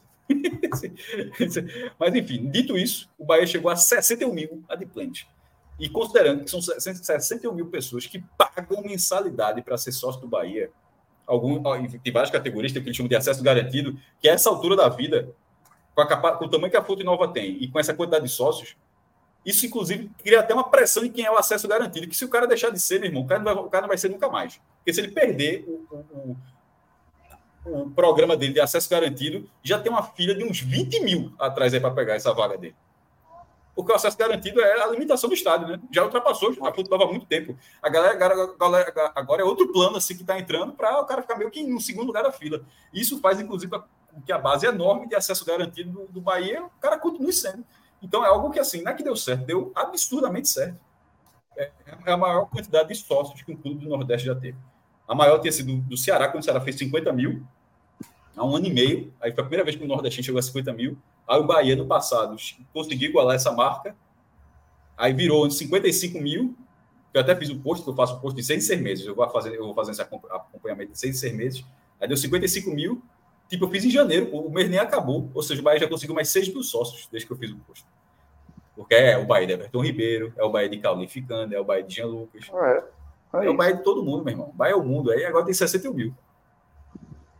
Exatamente. E uma coisa é aquele ciclo virtuoso, né, maestro? É, a quantidade de pessoas que, tá, que, que está entrando nessa segunda leva de, de da campanha de sócio pressiona a, a, o, o, o, círculo de cima a se manter ali, né, velho? E se, vai, o cara sair, vai... se o cara sair, o cara vai perder esse lugar na fila e para arrumar vai ser chato. Chato, chato, chato. Então, assim, mais do que deu certo, né? Super certo já é, com, com, olhando para uma próxima leva. segundo lote. É, tendo a Fonte Nova e o Castelão ajuda. Aqui, aqui em Pernambuco, realmente alguém vai ter que arrumar uma solução, vai ter que fazer assim, sendo no cimento, as fotos de toda a torcida do Náutico. Essa é alguma coisa de conhecimento público, mas as fotos, alguns torcedores do Náutico tiraram entrando no Arruda, com ferragens expostas e tal. É, é uma outra realidade, pô. As ferragens expostas no Arruda, disse, ó, é, assim, foi aprovado, né? Tem um laudo de engenharia, o laudo do bombeiro está aprovado, tanto que as pessoas estavam lá, mas ao mesmo tempo que estava aprovado, que está aprovado, também negava que as ferragens estão lá, estão expostas. E assim, aquilo não é não é natural, não é, não é algo que gere uma sensação de segurança. E, assim, a Fonte a Nova, distância... quando teve aquele problema, estava aprovada também, né? Estava aprovada. Só lembrando. Perfeito, tá, ótimo exemplo. Estava tá, aprovada. Naquele jogo estava acontecendo com irregularidade. E ah, tá. aconteceu. Então, nesse caso do Santos, já teve alguma grande reforma, que acho que foi 2009 ou foi 2012. Eu, eu, não, acho que foi 2009, que foi com, com, com o FPC, Fernando Bezerra Coelho, que tem muitas ferragens expostas, inclusive com o Nelson Superior, no Nelson Superior, que estava um tempão vetado, aí passou com uma reforma bem grande, tanto que, que recebeu até a seleção brasileira por causa depois dessa reforma. Mas, a gente está em 2024, ou seja, já são 15 anos. É. Já está já tem algum, alguns pedaços ali, não é o estádio todo não, tá? Assim, é mas alguns setores, assim, pelo menos onde estava a torcida do Náutico, uma, uma entrada ali, isso tá. Então, é, é perigoso, não é normal, já, e, e, expõe muito a distância estrutural que a gente vive nesse momento em relação a outros estados da região.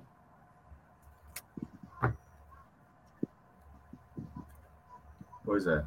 é minha internet está oscilando um pouquinho, então vou ser um pouco mais curto aqui, né? E...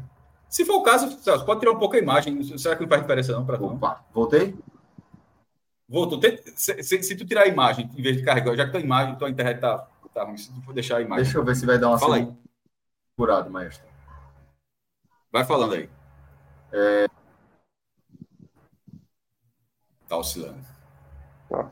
Já, já, já tirei aqui. Vamos ver se, se vai melhorar aqui para poder passar rapidamente aqui para falar do Vitória, mestre. É, o Vitória que, que é, venceu né, a equipe da Juazeirense é, com Daldo, agora eu fiquei na em dúvida. da, da Juazeirense. É, venceu. Da Juazeirense. É, venceu aqui da, da, da Juazeirense.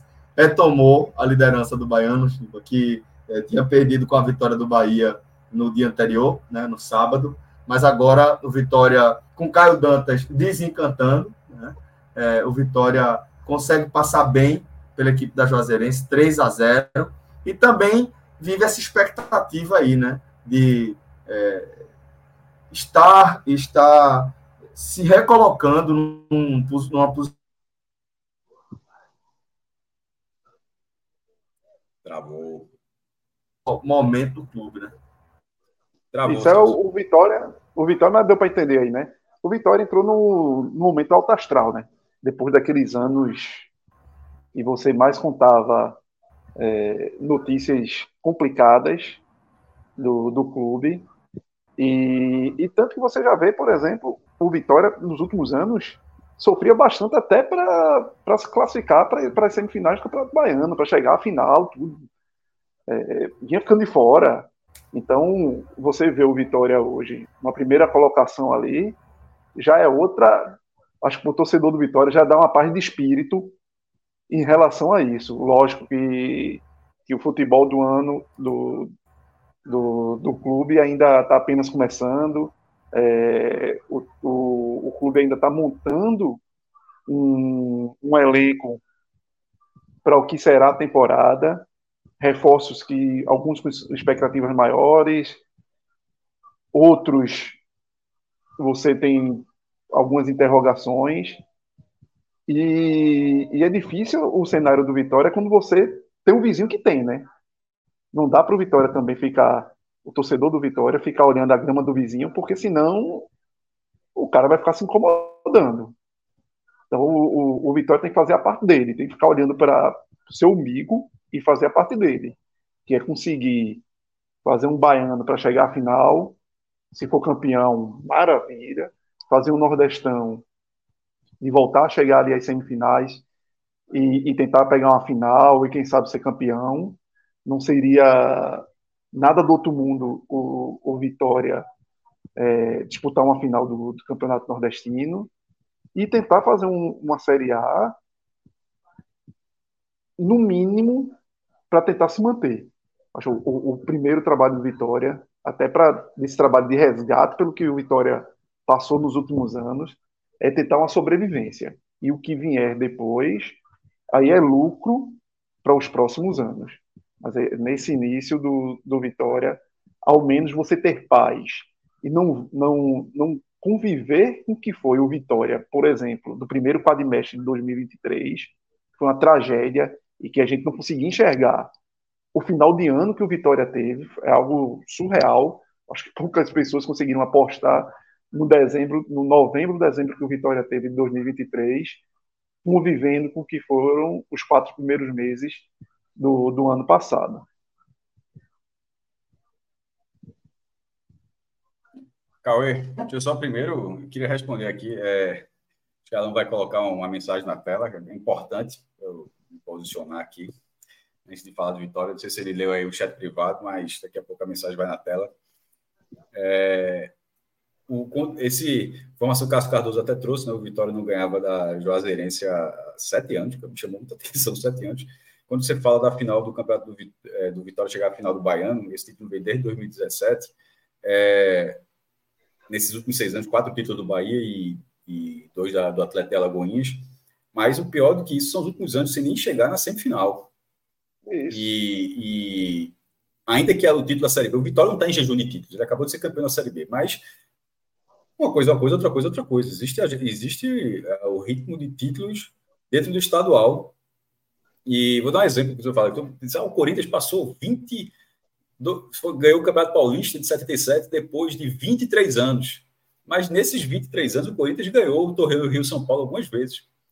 O esporte passou 13 anos sem ser é, campeão, sem ser campeão é, pernambucano, mas ganhou o torneio Norte-Nordeste 68. O Internacional, que a galera está no jejum da porra do Campeonato Brasileiro desde 79, o Internacional já foi campeão do mundo pô, nesse período. Que jejum é esse? Que assim, é por, se o Internacional o campeonato mundial. Ah, os caras não ganham o Brasileiro de 79. Sim, pô, mas os caras ganharam o Mundial, jogaram duas Libertadores nesse período. Então, assim, uma coisa, uma coisa, outra coisa, outra coisa. Então, assim, nesse caso, o jejum do Vitória no Campeonato Baiano, ele existe. É incômodo. E a, a chance de fazer a final esse ano, ela é muito maior do que nos últimos anos, que alguns anos o Vitória, tanto o Vitória quanto o Bahia é, jogaram com o time B e acabaram não sendo, acaba, aquilo acabou não sendo suficiente.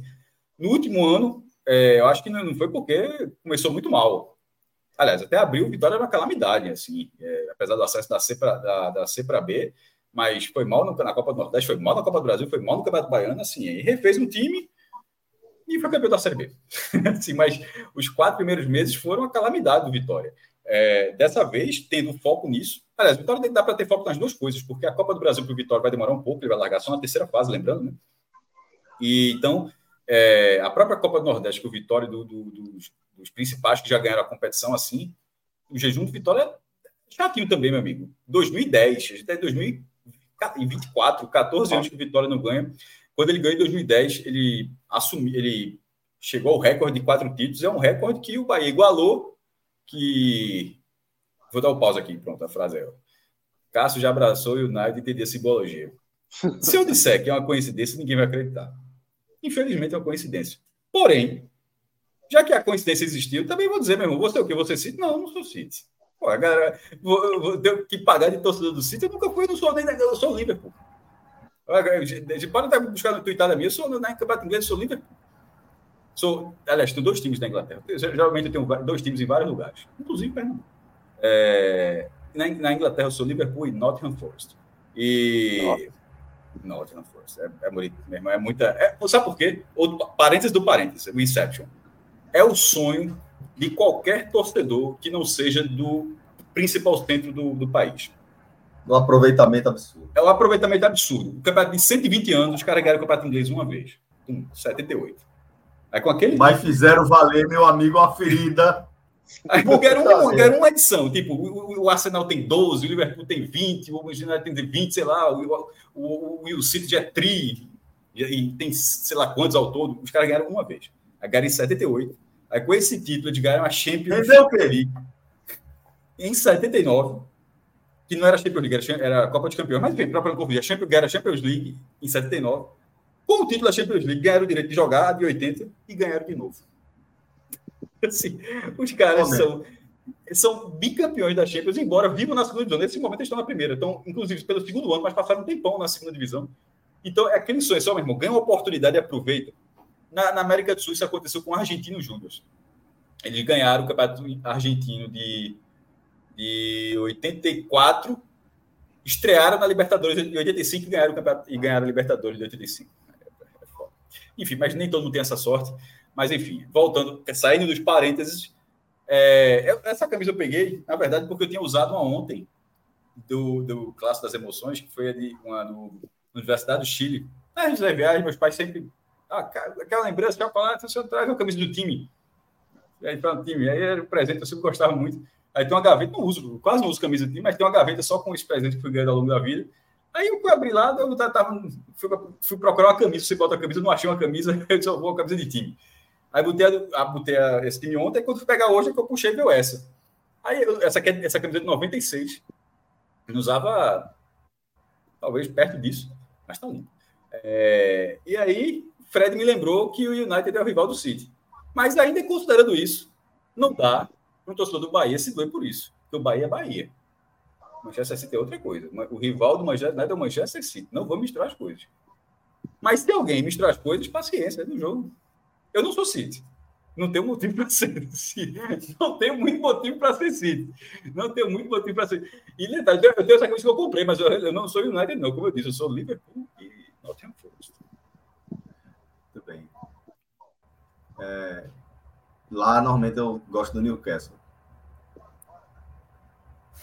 Mas... Eu gosto do United. United e o Tottenham. Eu sou, eu peguei o Tottenham. eu sou secador do United, para falar a verdade. É muito coisa. Eu sou secador, não gosto do United. Eu sou secador. Porque o Tottenham, na, quando era camisa bonita. tinha dupla, tinha dupla Gary Lineker, Gary Lineker e, e Paul Gaston.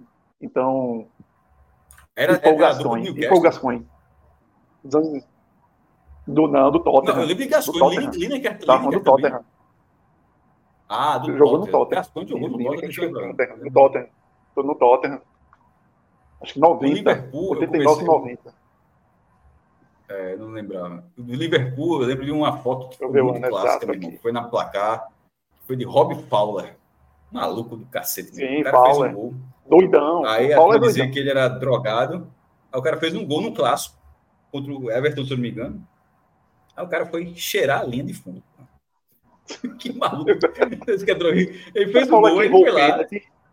O cara, você falou que errou o pênalti. que errou o pênalti, porque ele disse que o pênalti foi roubado, que o pênalti foi roubado, não, o pênalti foi errado, não marcado. Lembro, não, não lembra dessa história? Foi Rob Fowler também? Eu, eu tô achando que foi ele. Eu lembro dessa história. E a foto, a foto é muito clássica, pô. É a foto na placada, a parte de, de futebol internacional com a placada. Ó, por exemplo, Gascoigne, Gascoigne foi 88, 89 mesmo do Tottenham, do time do Tottenham. Que era dupla Paul Gascoigne e Gary Lineker. Hum, lembrar dele no outro. Ah, ele jogou no Newcastle também. Não, ele jogou no Newcastle. Estou confundindo com Alan Shearer. E no Middles.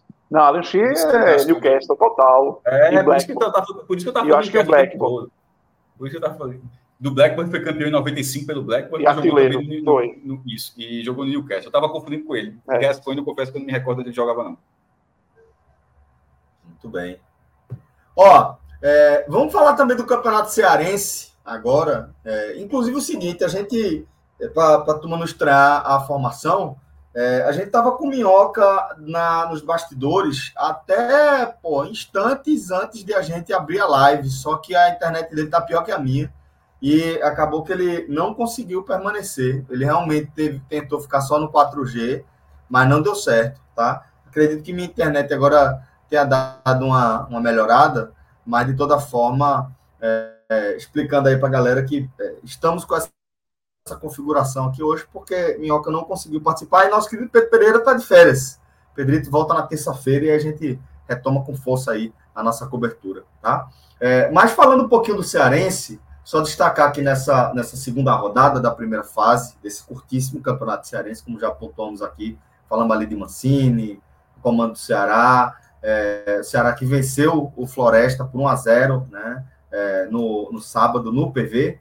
E é, nesse domingo o Fortaleza goleou né, a equipe do Barbalha por 5 a 0 é, se, se mantendo né, na liderança do Grupo A, tenha vencido já na estreia da, da nessa, nessa fase de grupos a equipe do Horizonte por 2 a 0 agora venceu, goleou o Barbalha por 5 a 0 está na liderança isolada do Grupo A, com seis pontos, e o Ceará, que venceu o Floresta, mas que tinha empatado com o Maracanã na estreia, está atrás do Iguatu. Tá? O Iguatu tem seis pontos, o Ceará tem quatro pontos, é o segundo colocado é, do, do Grupo B.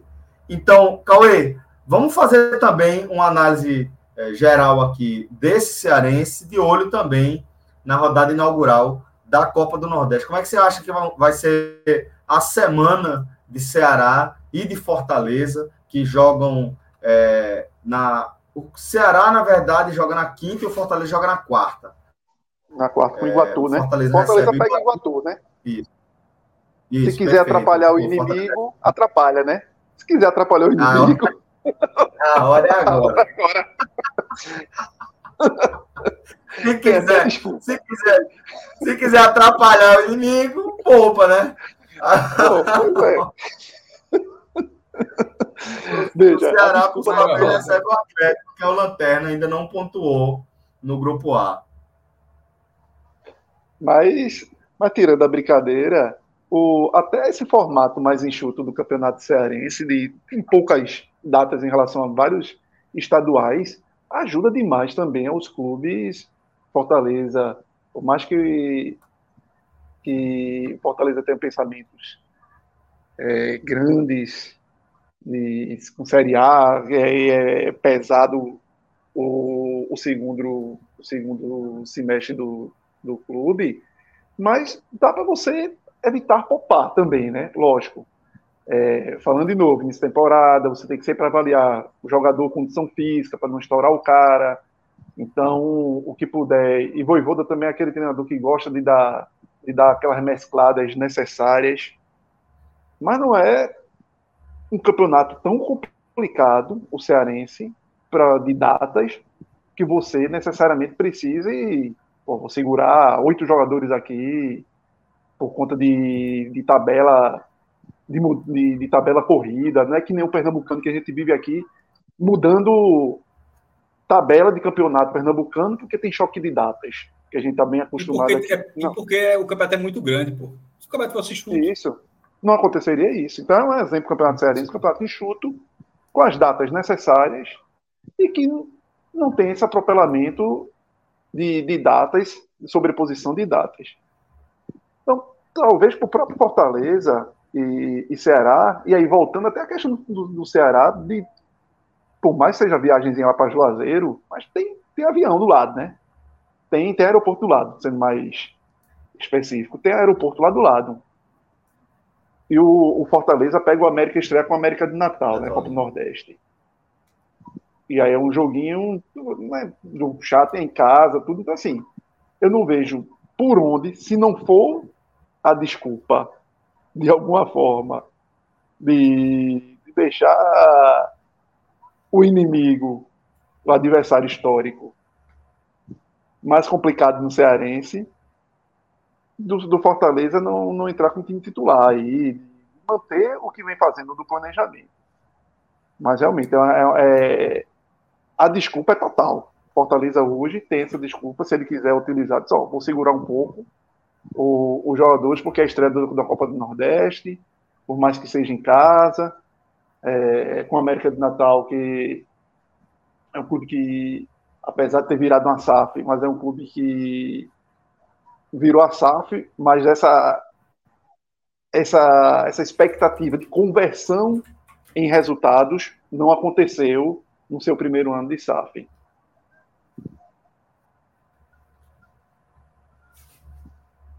Pois é, e nessa, nessa e assim, a, em, em seu favor, né, Voivoda tem o fato de, de é, ter um, um elenco um futebol muito maduro, né, com muitas Isso. alternativas, com muitas opções, né, tanto de, de é, plano de jogo quanto de, de opções é, individuais ali, né? É um time que, pô, você, Pikachu meteu você três vê... hoje.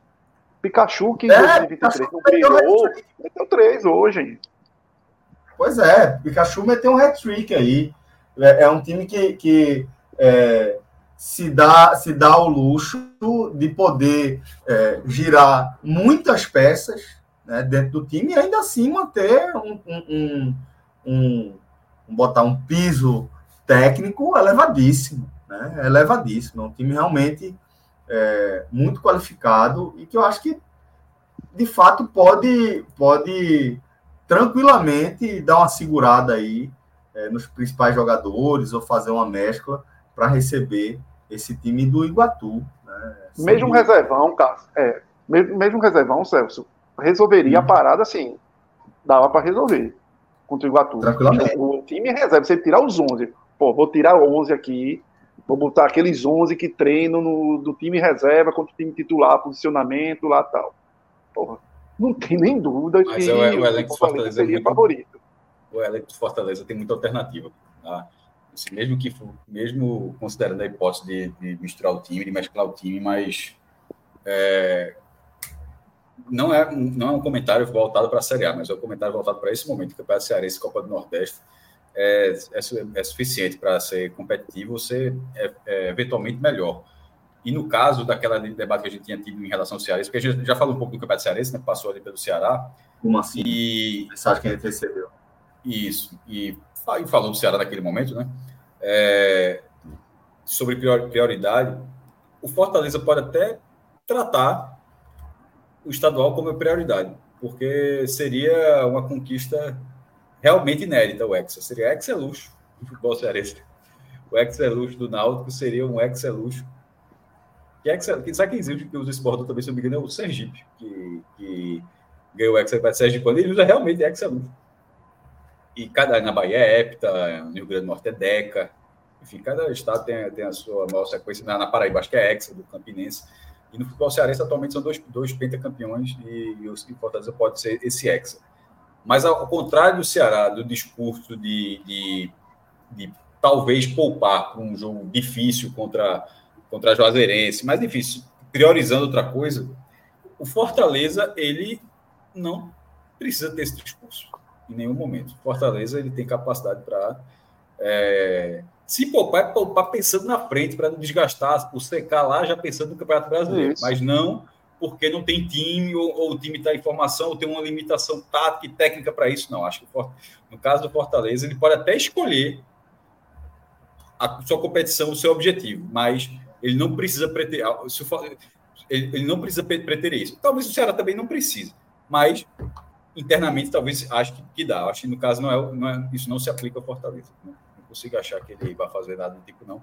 Embora pela rivalidade do que os cearenses gostam muito do, título estadual, da, sobretudo quando a disputa é com o final, de esse hexa talvez seja algo a ser mais comemorado que um eventual título da Copa do Nordeste. Claro que tudo depende do contexto, porque se a Copa do Nordeste for em cima do Ceará, por exemplo, ou for dentro do Bahia, dentro da Fonte Nova, aí tudo é, tudo é contexto, claro, né?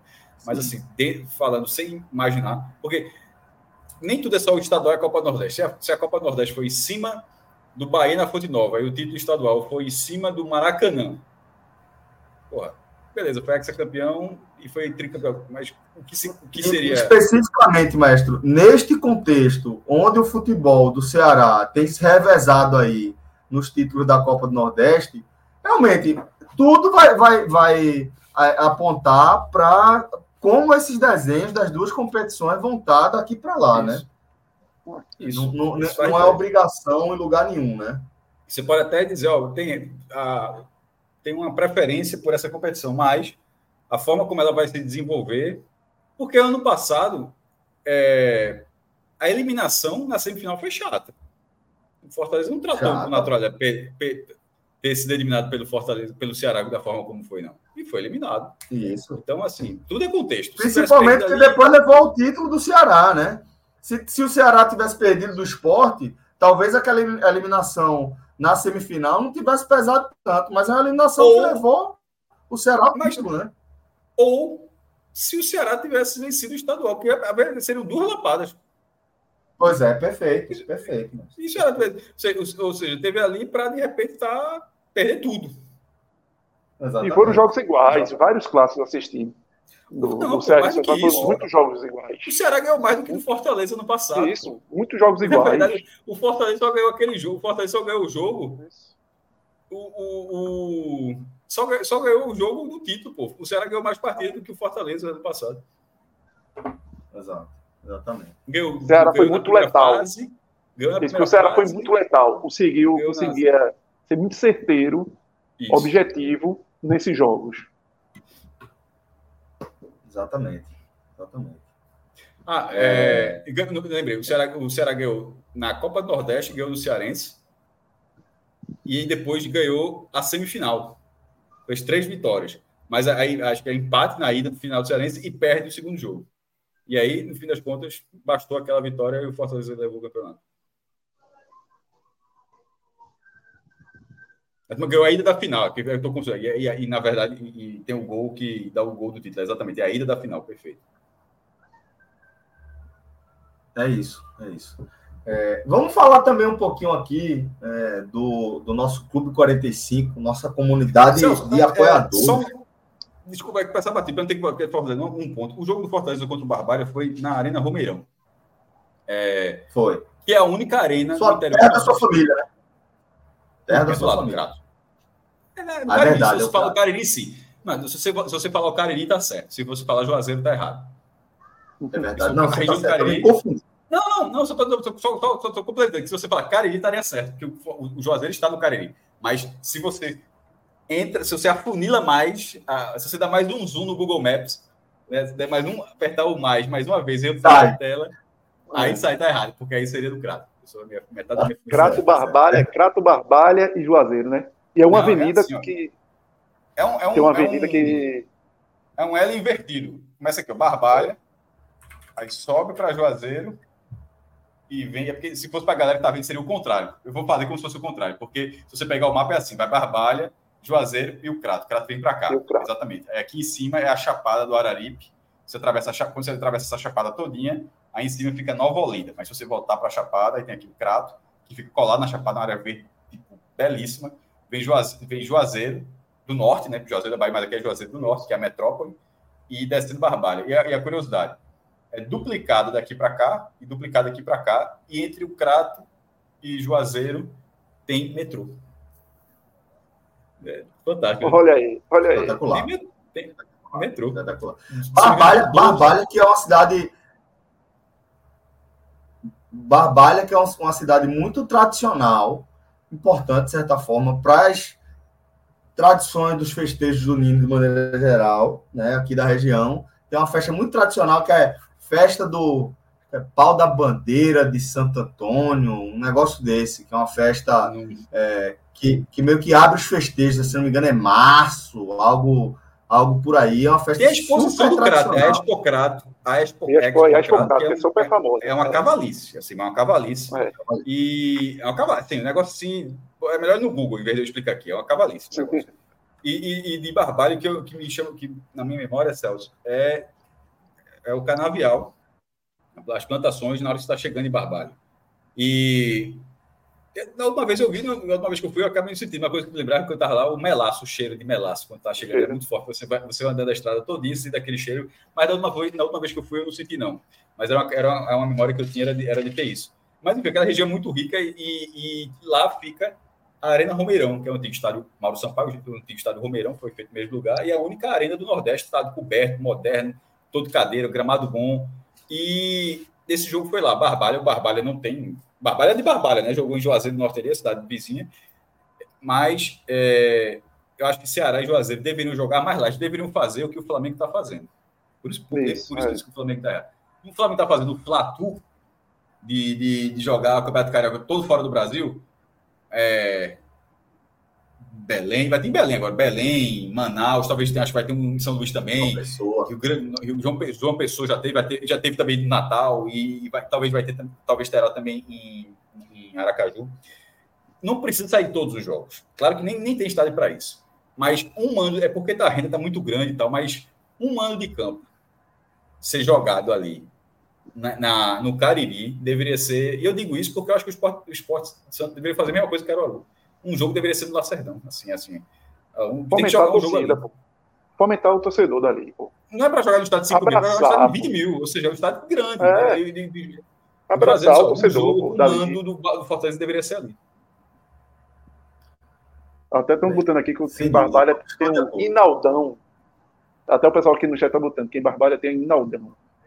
Barbalha uma história de. É, e o do, e o do Crato se chama Mirandão. Ah, sei lá, é, Mirandão. É, Virgílio, é Virgílio Távora, o Mirandão. É um estádio. Mirandão. Se você, parece Maracanã. Parece Maracanã, é foda, né? Mas assim, Agora, volta 30, volta 30 segundos aí. Cadê a foto? No tempo, Cadê volta, a foto? Voltar no tempo e quando eu não tinha falado essa merda. Deixa eu voltar aqui no tempo e quando eu tinha falado essa merda. Mas é eu vou explicar o que é que parece. É aquela coluna externa, que inclusive tá, que é inclusive a única coisa que permaneceu do Maracanã. Se você por fora, o Maracanã, ele continua Tem aquelas. aquelas é, aquelas. Eu não sei explicar, não, mas é o, é o estilo da coluna, do, da é, bancada dele. As colunas, é as colunas do Mirandão é assim, aí tem uma arquibancada, mas só tem de um lado. E tem um espaço todinho do outro, mas nunca foi construído. É tipo é, Almeidão e Amigão, que tem as, atrás da barra. Só que o da Paraíba tem as ferragens. Nesse não tem ferragem, não. Ele só tem um espaço, mas você, você dá para olhar aqui. A galera não, tem nem outro estádio, não tem nem outro estádio igual numa cidade vizinha que também está pela metade, não, né? eu acho que o Inaldão, eu acho que ele é aquele estádio clássico pequenininho, quadradinho, tá ligado? Esse, é, é, sabe como é aquele quadradinho? O, tô ligado, tô ligado, tô ligado. O de Juazeiro está pronto e o do Crato tem um terreno enorme, mas só fizeram um pedaço. E é bem legal. Ó, tá é que isso aí, mas tem a, lenda, tem a lenda na Paraíba que a galera fala isso, né? Que o, o Almeidão e o, e o Amigão era um é, só incompleto. É, era, é para ser um só, né? Era um só, a galera só faz dois, pô. Faz dois. Acho que faz a verdade. É, deixa a verdade. A turma, tá, a turma tá dizendo aqui que o Inaldão tá abandonado lá. Em Barbalha, eu tenho uma, um fato de infância que é. Meu pai tinha um Fiat 147 anos, no final dos anos 80, azul calcinha, e a placa era Barbalha, a placa de Barbalha. que ele comprou da, das freiras beneditinas, das freiras beneditinas. Esse Fiat azul Cauê, calcinha. Minha tia Ida. Era o Fiat que botava o time todinho do futsal do, do, colégio. Aí levava todo mundo para jogar desse Fiat 147. Minha tia teve, Na mala. teve esse carro. Ele é muito pequenininho. E ele, ela teve durante muitos anos. Assim, esse carro foi descontinuado, mas ela teve durante muitos anos, muitos anos. Essa condição e tal, e depois. Mas ela, ela adorava o carro também. O carro. Mas Crato é uma cidade de muitas ladeiras. Está no pé da serra, você vai subir na serra, tem o, tem o bairro do Grangeiro, tem a bairro, bairro do Serrano, é tudo subindo a, a, a serra, não, subindo a Chapada, né? Lugar, bairro. Ou seja, é um lugar de muitas, muitas ladeiras.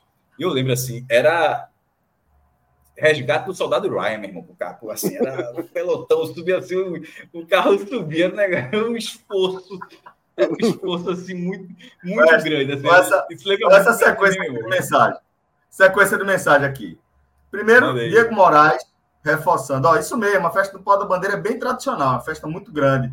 E aí, Luan Victor, né, que tinha falado da festa do Pau da Bandeira, já veio aqui com lugar de fala. Já mandou essa aqui, ó. Minha tia de consideração é a solteirona de Barbalho.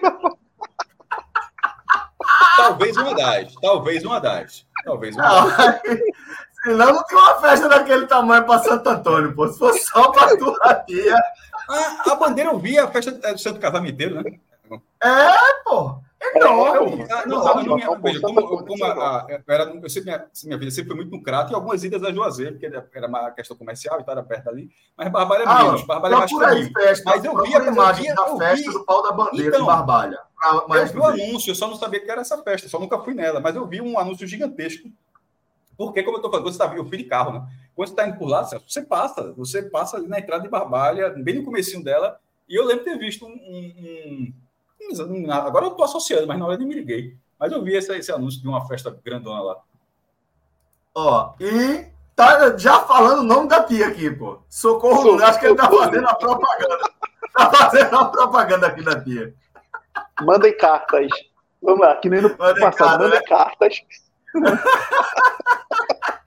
Toque de amor. Tava fazendo uma homenagem ao, ao amigo Raulney Santos, que fazia esse programa na A gente rádio faz a há leitura. muito tempo A atrás. gente faz a leitura. Toque de amor. Ele tá dizendo que ela já foi homenageada até por escola de samba. Velho, tem que, tem que falar um pouco mais dessa personagem maravilhosa aí. que massa, pô. Tá, ó, manda sua mensagem aqui que a gente faz a leitura, tá? Pra, pra turma aí. É, que resenha. Ó, Ó, mais sobre esse assunto é- aí, não. oi? Teve um outro aqui, o Matheus Isidoro falando também.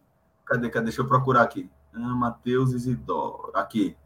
Nova Olinda. Aqui, só Cássio mencionou Nova Nova Olinda, a cidade da família, a, a cidade da família por parte de mãe é na cidade vizinha a a ela, Santana do Cariri. Anotem, vai ter uma romaria a nível de Padre Cícero. É. Quem é?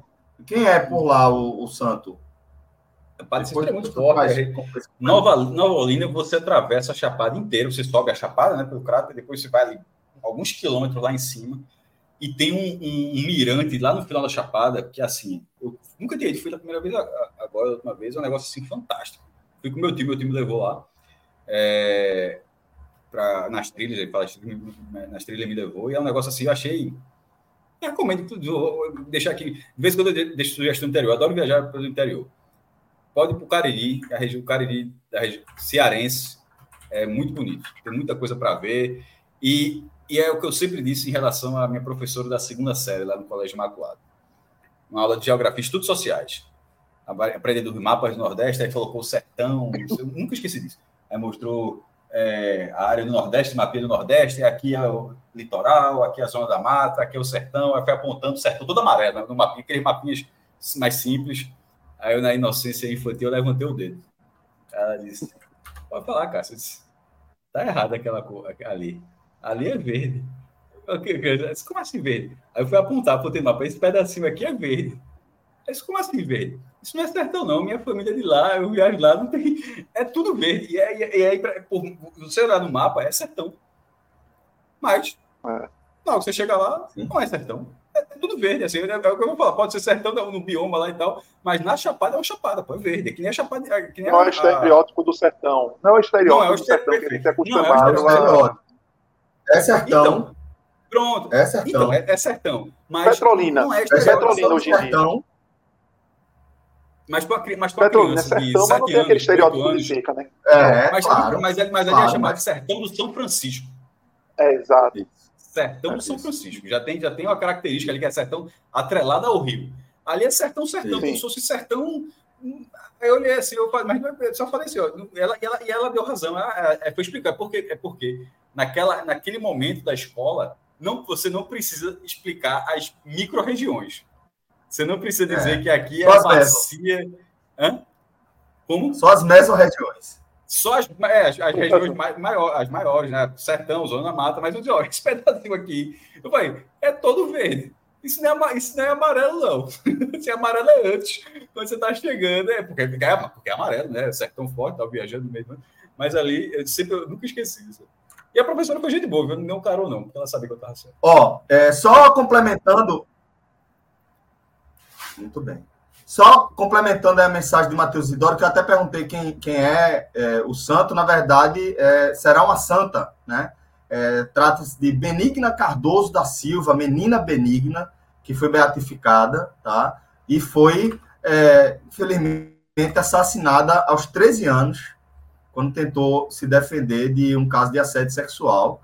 E quando ela conseguiu se defender, ela foi golpeada várias vezes aí. Isso, infelizmente, é, é uma realidade ainda no Brasil, apesar de ela ter.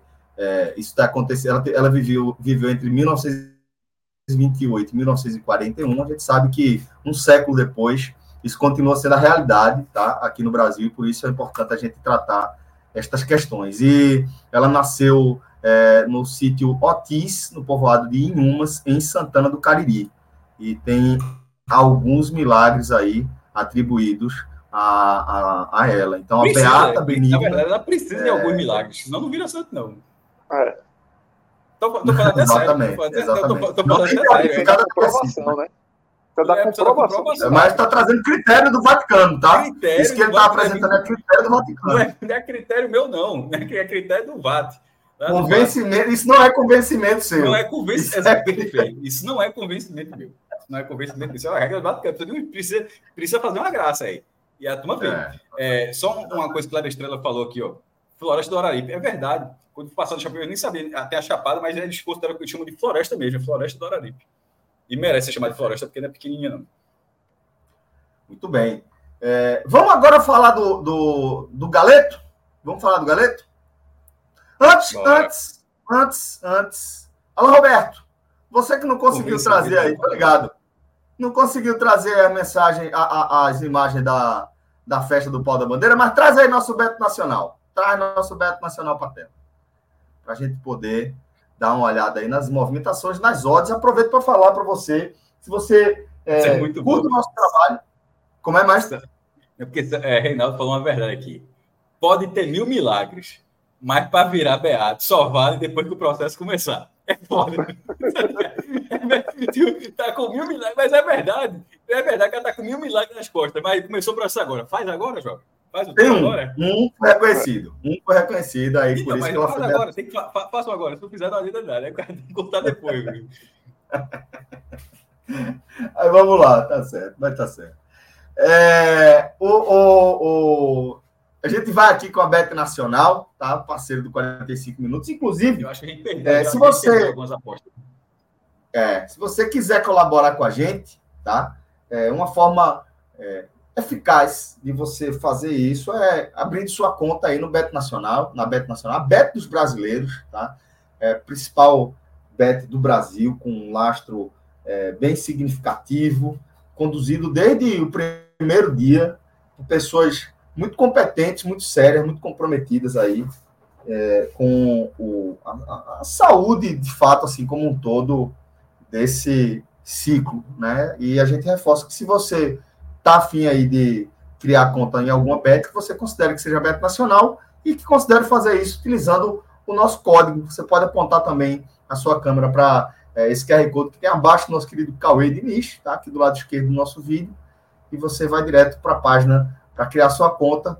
É, e, e, se quiser, se tiver interesse, acompanhar aqui os nossos palpites, os nossos prognósticos, tá? Como o Mestre falou, a gente perdeu algumas apostas, tivemos alguns acertos aí. Depois a gente é, teve uma, um, um, alguns palpites que não deram tão certo. E agora a gente vai dar uma olhada aí para a próxima, é, para os próximos jogos. Amanhã tem Lion. Vamos dar uma olhadinha nas odds do, do jogo do esporte. O Lion agora, na verdade, é, é o Fortaleza. Bora ver os jogos que a gente fez antes, pô. Boa, vai ver as, as, apostas que a gente tem aberto aí, por favor. Que tem aberto não, que, que foram fechadas. Histórico. Acho que, a gente, bem. Acho que a gente botou no, no, no Náutico. Placar exato. Botou placar exato. Botou, eu coloquei o 2x1. Uh, meu Deus do céu, Olha aí. isso! Cenzão. Eu Cotação tive- 21. Eu, eu, eu cadê? Ganhou ou não ganhou isso aí? É, confirmação. Retorno 105, é isso mesmo. pô. É Por isso que tá mesmo. pendente, porra? Por que tá pendente? Tá Não, pendente? não tá Por pendente. Não tá com uma aposta ganha? Hum. É uma dupla, Ah, uma dupla? Isso foi pro título da Copa do Nordeste. Ah, meu não, Deus. não foi pro título da alegria, Copa do Nordeste, não, isso. Ah, não- porra. Pensei que era o placar exato. Aquele Eu vi um cinco. 21 ali, pensei que fosse 2x1. Foi. Viajei. Não. Não, Foi aquele Resolver, porque é resolvido. passada. É resolvido aí. tá Quinta-feira. Aquele Vidas. cinco pontos de Cadê quinta-feira. os resolvidos, porra? Lá em cima, Alan, tem pendentes em laranja, aí tu vai para resolvidas. Na caixinha do lado aí. Ah, porra. É porque tá sem pendência resolvidas. Então, a, a alegria do Beleza, muito pouco. Pensei que É. ter colocado 2x1 no clássico, meu irmão. Era uma batida Era um acerto, mas não seria um acerto de 20, não era uma odd de 20, não. Quem é que sabe? Agora só Deus. Agora foi. Vê o esporte amanhã, o Pernambucano. Amanhã. Eu acho que amanhã é Pelo menos não 3x0. tem ainda as Eu só gosto de placar exato.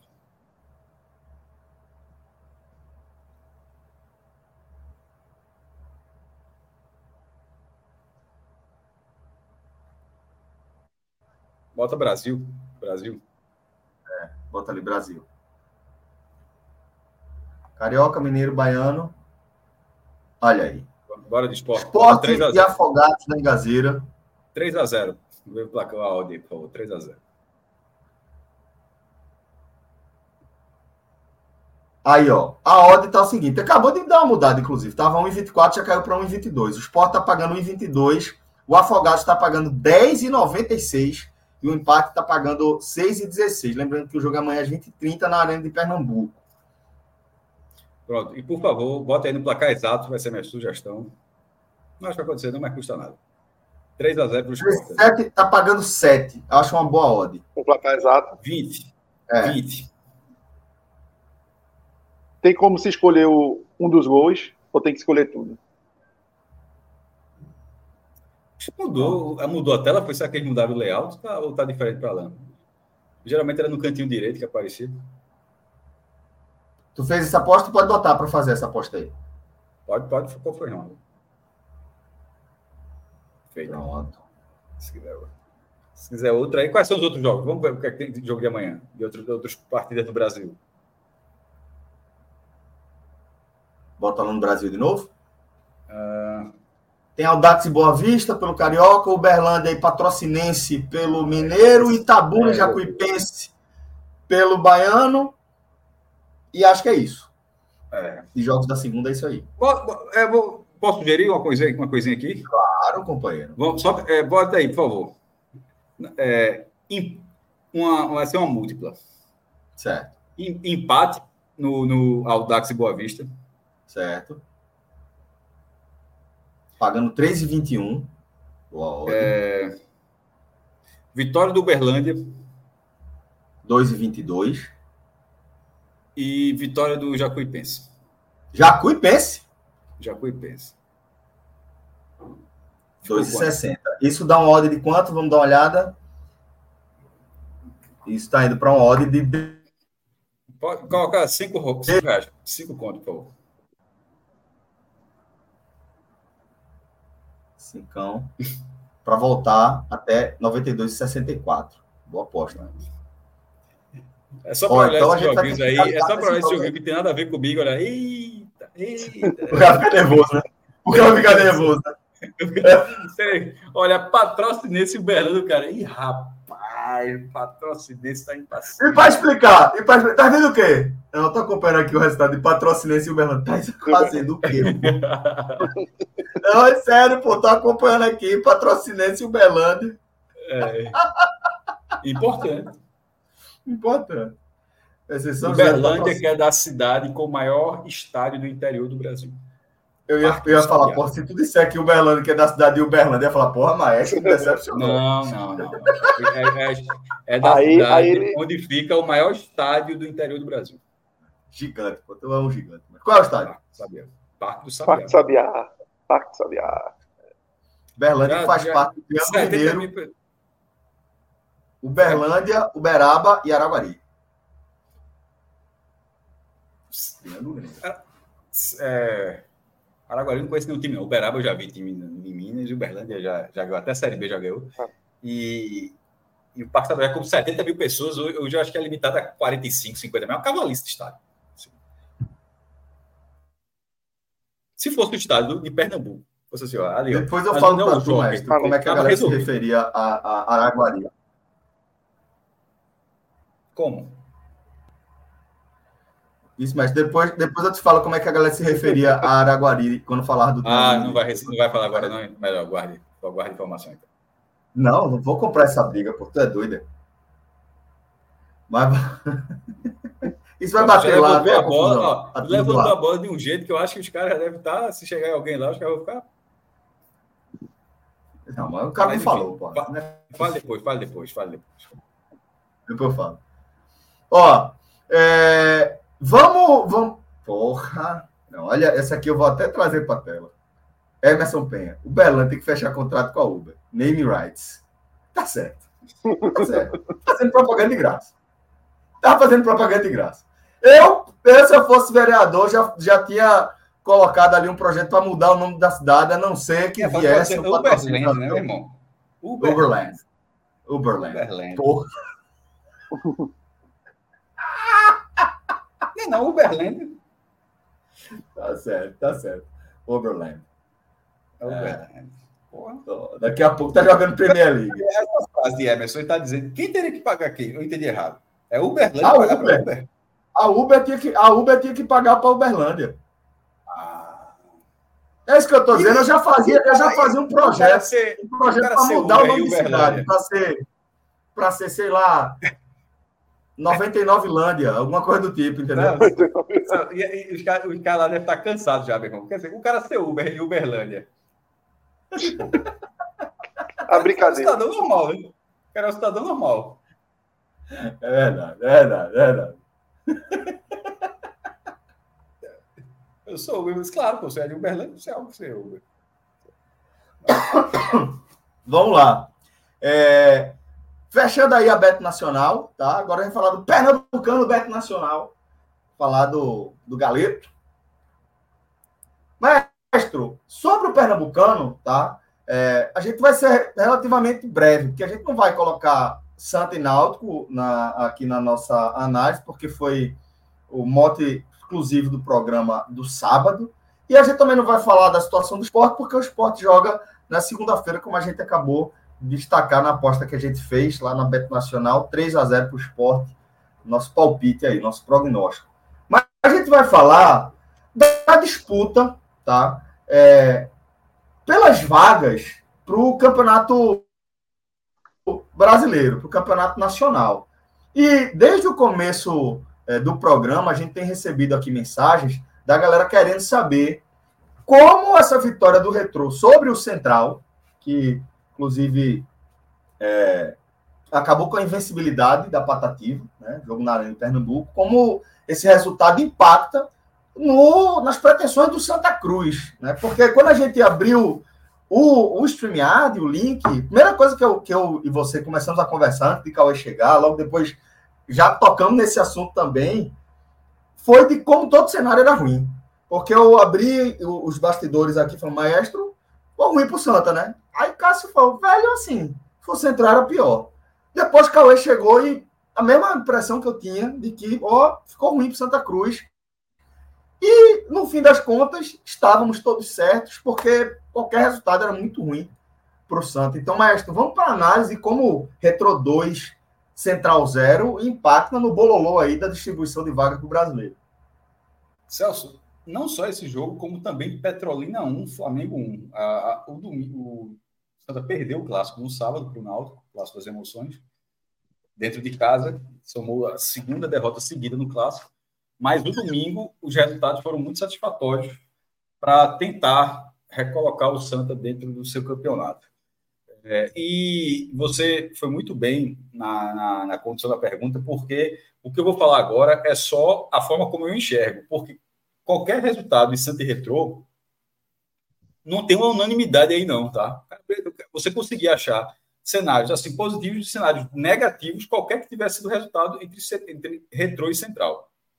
É, no meu lado, eu acho que, que foi melhor para o Santa. É, se o Central tivesse vencido, teria chegado a 13 pontos e abriria 7 pontos do Santa, tendo um jogo a mais. Ou seja, o Santa, se vencer o, o Retrô, o jogo que falta ficaria ainda a 4 pontos. E, ou seja, nem um confronto direto na última rodada seria suficiente. Ou seja, teria que acontecer mais algumas situações na competição. É, e na hora que o Retro vence, o Central fica com 10 e o Retro descola do Santa. O Retro foi para 9 pontos, o Santa ficou com 6. Por que é que eu vejo como positivo? Primeiro, o Petrolina, que empatou em casa, ele jogou duas seguidas. Ele fez. Ele, ele tinha vencido o Retro fora de casa, tinha empatado com o Maguari fora de casa, tinha feito um jogo duro com o Sport na Arena Pernambuco. Aí foi para dois jogos, assim, acessíveis demais. Um contra o Afogados e um contra o Flamengo. Fez 2 a 0 no Afogados no segundo tempo, fez dois gols no segundo tempo, abriu 2 a 0 mas ainda assim cedeu empate em casa. E hoje fez novamente, uma, na verdade, o Flamengo teve um pênalti, desperdiçou, bateu na trave. Aí o, o Petrolina com o Emerson Galico, foi artilheiro pernambucano ano passado, ficou lá, foi para o Santos, agora já voltou. E abriu 1 a 0 e aos 34, 33, 34 segundo tempo o Flamengo empatou. Foi o primeiro ponto do Flamengo no campeonato. Então, o Petrolina, que nesse momento tem seis pontos, mas tem uma vitória e três empates, perdeu quatro pontos em jogos assim muito na mão. E isso já é um ponto bom, porque se o Petrolina tivesse feito esses pontos, ele passaria o Santos, nem chegaria nem no retorno no central, mas qual seria o problema? Seria mais um candidato real a uma vaga da Série D, ou seja, ficariam quatro times para duas vagas. Esse seria o problema. Com Petrolina é, empacando dessa forma, continua o cenário que estava, que, é, que, são três times para duas vagas. Pronto. Esse, esse é o fator Petrolina fica explicado dessa forma. Com o Petrolina, não, não embora está é, tá pontuando a quatro jogos, perdeu a estreia, depois venceu e empatou três, mas esses últimos dois empates não foram bons empates. Então o Petróleo fica ali um pouco na lateral. Agora, Central, Central Retrô e Santa, nesses três para duas vagas, lembrando que é uma vaga na primeira fase uma vaga no mata-mata, o Retrô é o candidato natural. Essa é a questão boa do Retrô se recuperar. Porque, em tese, desde que começou essa disputa, é, se imaginou assim, ó, o Santa vai brigar para a vaga da Série D e a outra vaga deve ser do Retrô. Se a outra vaga não for do Retrô, significa que o, que o Retrô estará concorrendo a essa vaga ainda, porque o Retrô não vai ficar fora dessa disputa. Se o Retrô não, ou ele, ou ele tem a vaga, ou ele vai ficar muito perto da vaga. Então é melhor que ele tenha logo a vaga, porque é um time que é um time que é mais ele é favorito em relação aos adversários e, e mesmo sendo Santa e Retrô no Arruda e Central e Santa no Lacerdão, talvez seja mais difícil pontuar contra o Retrô do que contra o Central. Contra o Central vai ser o jogo na última rodada, pode ser até um final, pode ser até um confronto direto, vendo ali como é que vai ser e tal. Enquanto esse, esse Retrô é um time mais arrumado, vai ter Fernandinho, não jogou hoje também, acho que não entrou. Na reta final também não entrou, estava no banco, mas não foi acionado. E talvez vai ter Fernandinho contra o Santos, vai ser um jogo muito difícil. Se o Retrô se recuperar, no próximo jogo já pega o Afogado, fora de casa, assim como o Santa vai pegar fora de casa o Porto, o Retrô pode já uh, continuar, lá em, continuar lá em cima e vai se encaminhar por essa vaga. Enquanto, enquanto o Central vai pegar o esporte ainda, por exemplo. Vai pegar o próprio Santa. Antes de, ter, antes de pegar o Santa da última rodada para esse confronto direto, ele pode perder do, do esporte e de repente chegar na última rodada do contrário. Já o Santa ultrapassando o Central ou uma vitória simples bastando para o Santa, porque o Central vai ter um jogo contra o esporte e o jogo vai ser na Arena Pernambuco. Então, é, ainda que o Central siga na frente do Santa, tem, e, e é na frente de forma real porque ele tem quatro pontos, você tem um jogamento. Se o Santa ganhar do retrô, ele vai chegar a nove, ou seja, o Central está na frente do Santa, mesmo que o Santa tivesse seu jogo a mais. Só que o, o Santa já, pegou, já fez os dois clássicos, o, é, contra Náutico contra o Esporte. O Central já pegou o Náutico empatou, mas vai pegar o Esporte numa situação fora de casa, e geralmente o Central sempre tem muita dificuldade contra o Esporte. Então, recolocar o Central na briga, nesse domingo, foi muito positivo para o Santa. Mas, eu comecei dizendo que você pode olhar de várias formas mas continua dizendo o seguinte: o jogo, o próximo jogo central é contra o Maguari. O Central tem uma chance muito grande de ir a 13 pontos. A, a, não é, eu falei do esporte, mas não é o esporte o próximo jogo central. A tendência é que o Central faça, se mobilize para chegar a 13 pontos. E o Santa não vai jogar com o Retro agora. O Central vai jogar só, o Santa vai jogar só com Afogados. O Retro vai ser depois do Carnaval. Ou seja, vai ter essa rodada Aí vai ter os jogos da Copa do Nordeste e, e aí vem o Carnaval. É justamente aí vem o Carnaval. Aí depois termina o Carnaval, vem Santa e Retrô. Ou seja, até o Carnaval, o Santa não está na Copa do Nordeste, né? Ou seja, ele vai ter a, a Copa do Nordeste, não vai ter esses jogos. E tendo essa partida, o Santa vai, vai muito pressionado ao Porto. A gente está falando que o Santa estivesse com os três pontos garantidos contra o Porto, mas ele está naquela situação. Ele não pode farrapar. Mas a gente está considerando, olha, ele vai tentar ganhar do Porto. O Porto tem uma vitória e quatro derrotas. O jogo do Lacerdão, o Porto não vem bem no campeonato, toma muito gol, mas também faz gol pra caramba, faz gol quase todo jogo. É... Ele vencer desse jogo, nessa rodada talvez ele não seja suficiente, porque o Central é favorito no jogo dele também. São dois jogos no Lacerdão, é Porto e Santa, no meio de semana, aí esse, o jogo do Central vai ser só no domingo, vai, vai, vai fechar a rodada no próximo domingo, Central e Maguari. É, perceba que, a, é, é, que isso já é a sexta rodada. O Santa está começando a ficar numa situação para essa fase, para esse momento, de se passar, ser na reta final, na penúltima rodada, na última rodada. Aí tu fala, porra, Cássio, e a, a, o regulamento? Ou pode não falar porra, Cássio, ninguém pode ter, de repente perguntar, pode ser uma pergunta na minha cabeça. É, e, de repente, mais o regulamento, que são duas vagas. Se não for para o retrô, qual é a diferença? A diferença é que a vaga do mata-mata valerá a classificação final. E a classificação final, ela, é, ela considera quando você cai na mesma fase do mata-mata, é meio confuso, mas vou tentar explicar. É sempre importante explicar toda vez. Você cai na mesma fase do mata-mata, ou seja, um time caiu nas quartas, outro time caiu nas quartas. Um time caiu empatando, ou seja, somou um ponto, outro caiu perdendo. Caiu, empatou e perdendo os pênaltis, outro empatou. Esse ponto vai para o somatório? Não, não vai. Na Copa do Nordeste vai, mas no Pernambucano não vai.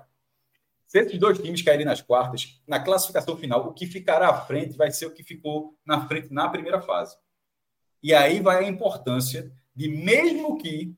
Primeiro, o Santa vai tentar pegar seu melhor time, sem ser Náutico ou Esporte, nessa fase classificatória. Que o melhor time sem ser Náutico Esporte, né, porque o Esporte está na Série B, o Náutico está na Série C, todos os outros não têm vaga garantida em 2025. Então, o melhor desses times, na primeira, nesse turno agora, já vai pegar a vaga. Se não for o Santa, se de repente for o Retrô, for o Central, ele vai precisar ser o melhor time no mata-mata. E se ele largar atrás, como está sendo nesse momento, ele está atrás do Central e está atrás do Retrô. Isso significa o quê? Que se ele for eliminado na mesma fase de um time, de, desse time que não tem a vaga, no mata-mata, esse time que está na frente dele ficará na frente dele. Está tá entendendo? Ou seja, porque vale a classificação da primeira fase. Ou seja, é preciso, é preciso perceber que mesmo que a vaga não venha de forma direta, direta, no turno classificatório, é preciso ter uma campanha, uma boa classificação nesse turno para, em caso de eliminação, se, primeiro, se for campeão, o Pernambucano vai ter direito à vaga. Né? Mas é difícil. A classificação de hoje, Cássio, a classificação de hoje, se for ver, é justamente isso que está colocando o drama que seria para Santa Cruz. Porque o, o cruzamento seria Retrô e Petrolina e Esporte Santa. Nesse momento, seria exatamente isso. Veja, pronto, vamos pegar é hoje. Vamos falar do jeito que está hoje. Vamos falar do jeito que está hoje. Do jeito que está hoje. O Central já teria a vaga na Série D, certo? Hoje. É... Vamos falar de forma mais. De forma mais. Vamos supor que o esporte vence o afogado. Vamos supor. Se o esporte vencer o Afogados, que o esporte fecha a rodada, vamos supor que o esporte vence o Afogados. Cauê. Então o esporte ficaria na liderança e o Náutico ficaria em segundo lugar, certo? Náutico é, esporte já iria para a semifinal. O Central seria empurrado para terceiro lugar. Para ir para a disputa das semis. Aí seria. Aí seria Central e Petrolina. É. E Retrô e Santa. e Santa.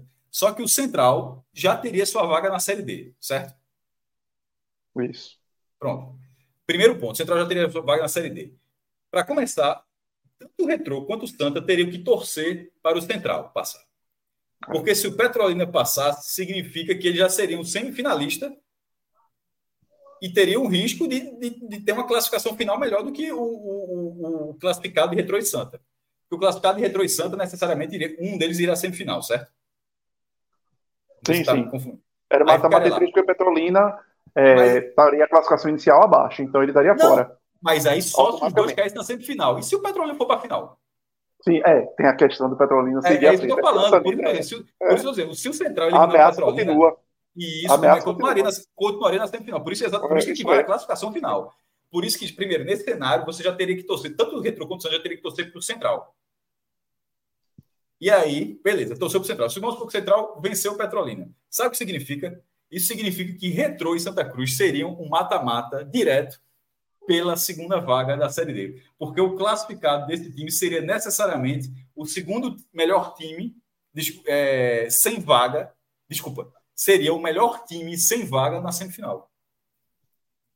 Se for o cenário de hoje, nesse cenário de hoje, é aquele velho de, de, de, de Mané Queiroz. E se acabasse hoje tal, se acabasse hoje, a gente teria um retrô em Santa Cruz. Dentro desse cenário que a gente falou, o esporte pontuou com afogados. Na verdade, nem acabou, porque a gente botou até os pontos do esporte nem existe. Mas a gente considerou que o esporte cumpriu seu favoritismo, foi esse cenário. E aí teria um retrô em Santa valendo, é, valendo ou a classificação, caso o Central passasse, ou a chance de ficar na semifinal e ter que secar o Petrolina. Isso com o cenário de hoje é um cenário no qual o Santa ainda vai ter que ganhar do Porto, vai ter que fazer um jogo duro contra o Central e ainda enfrenta quem, meu Deus? O Afogados. Não, enfrenta o Petrolina. Enfrenta o Petrolina, Petrolina. ainda. Em Petrolina.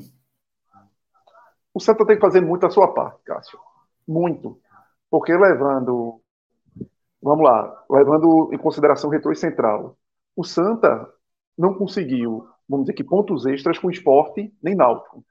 O Retro já conseguiu três da vitória contra o esporte e o Central já conseguiu um ponto ali contra o Náutico a mais do que seria dessa conta do, do fazer o dever de casa, que seria ganhar para Afogados, Porto, Maguari.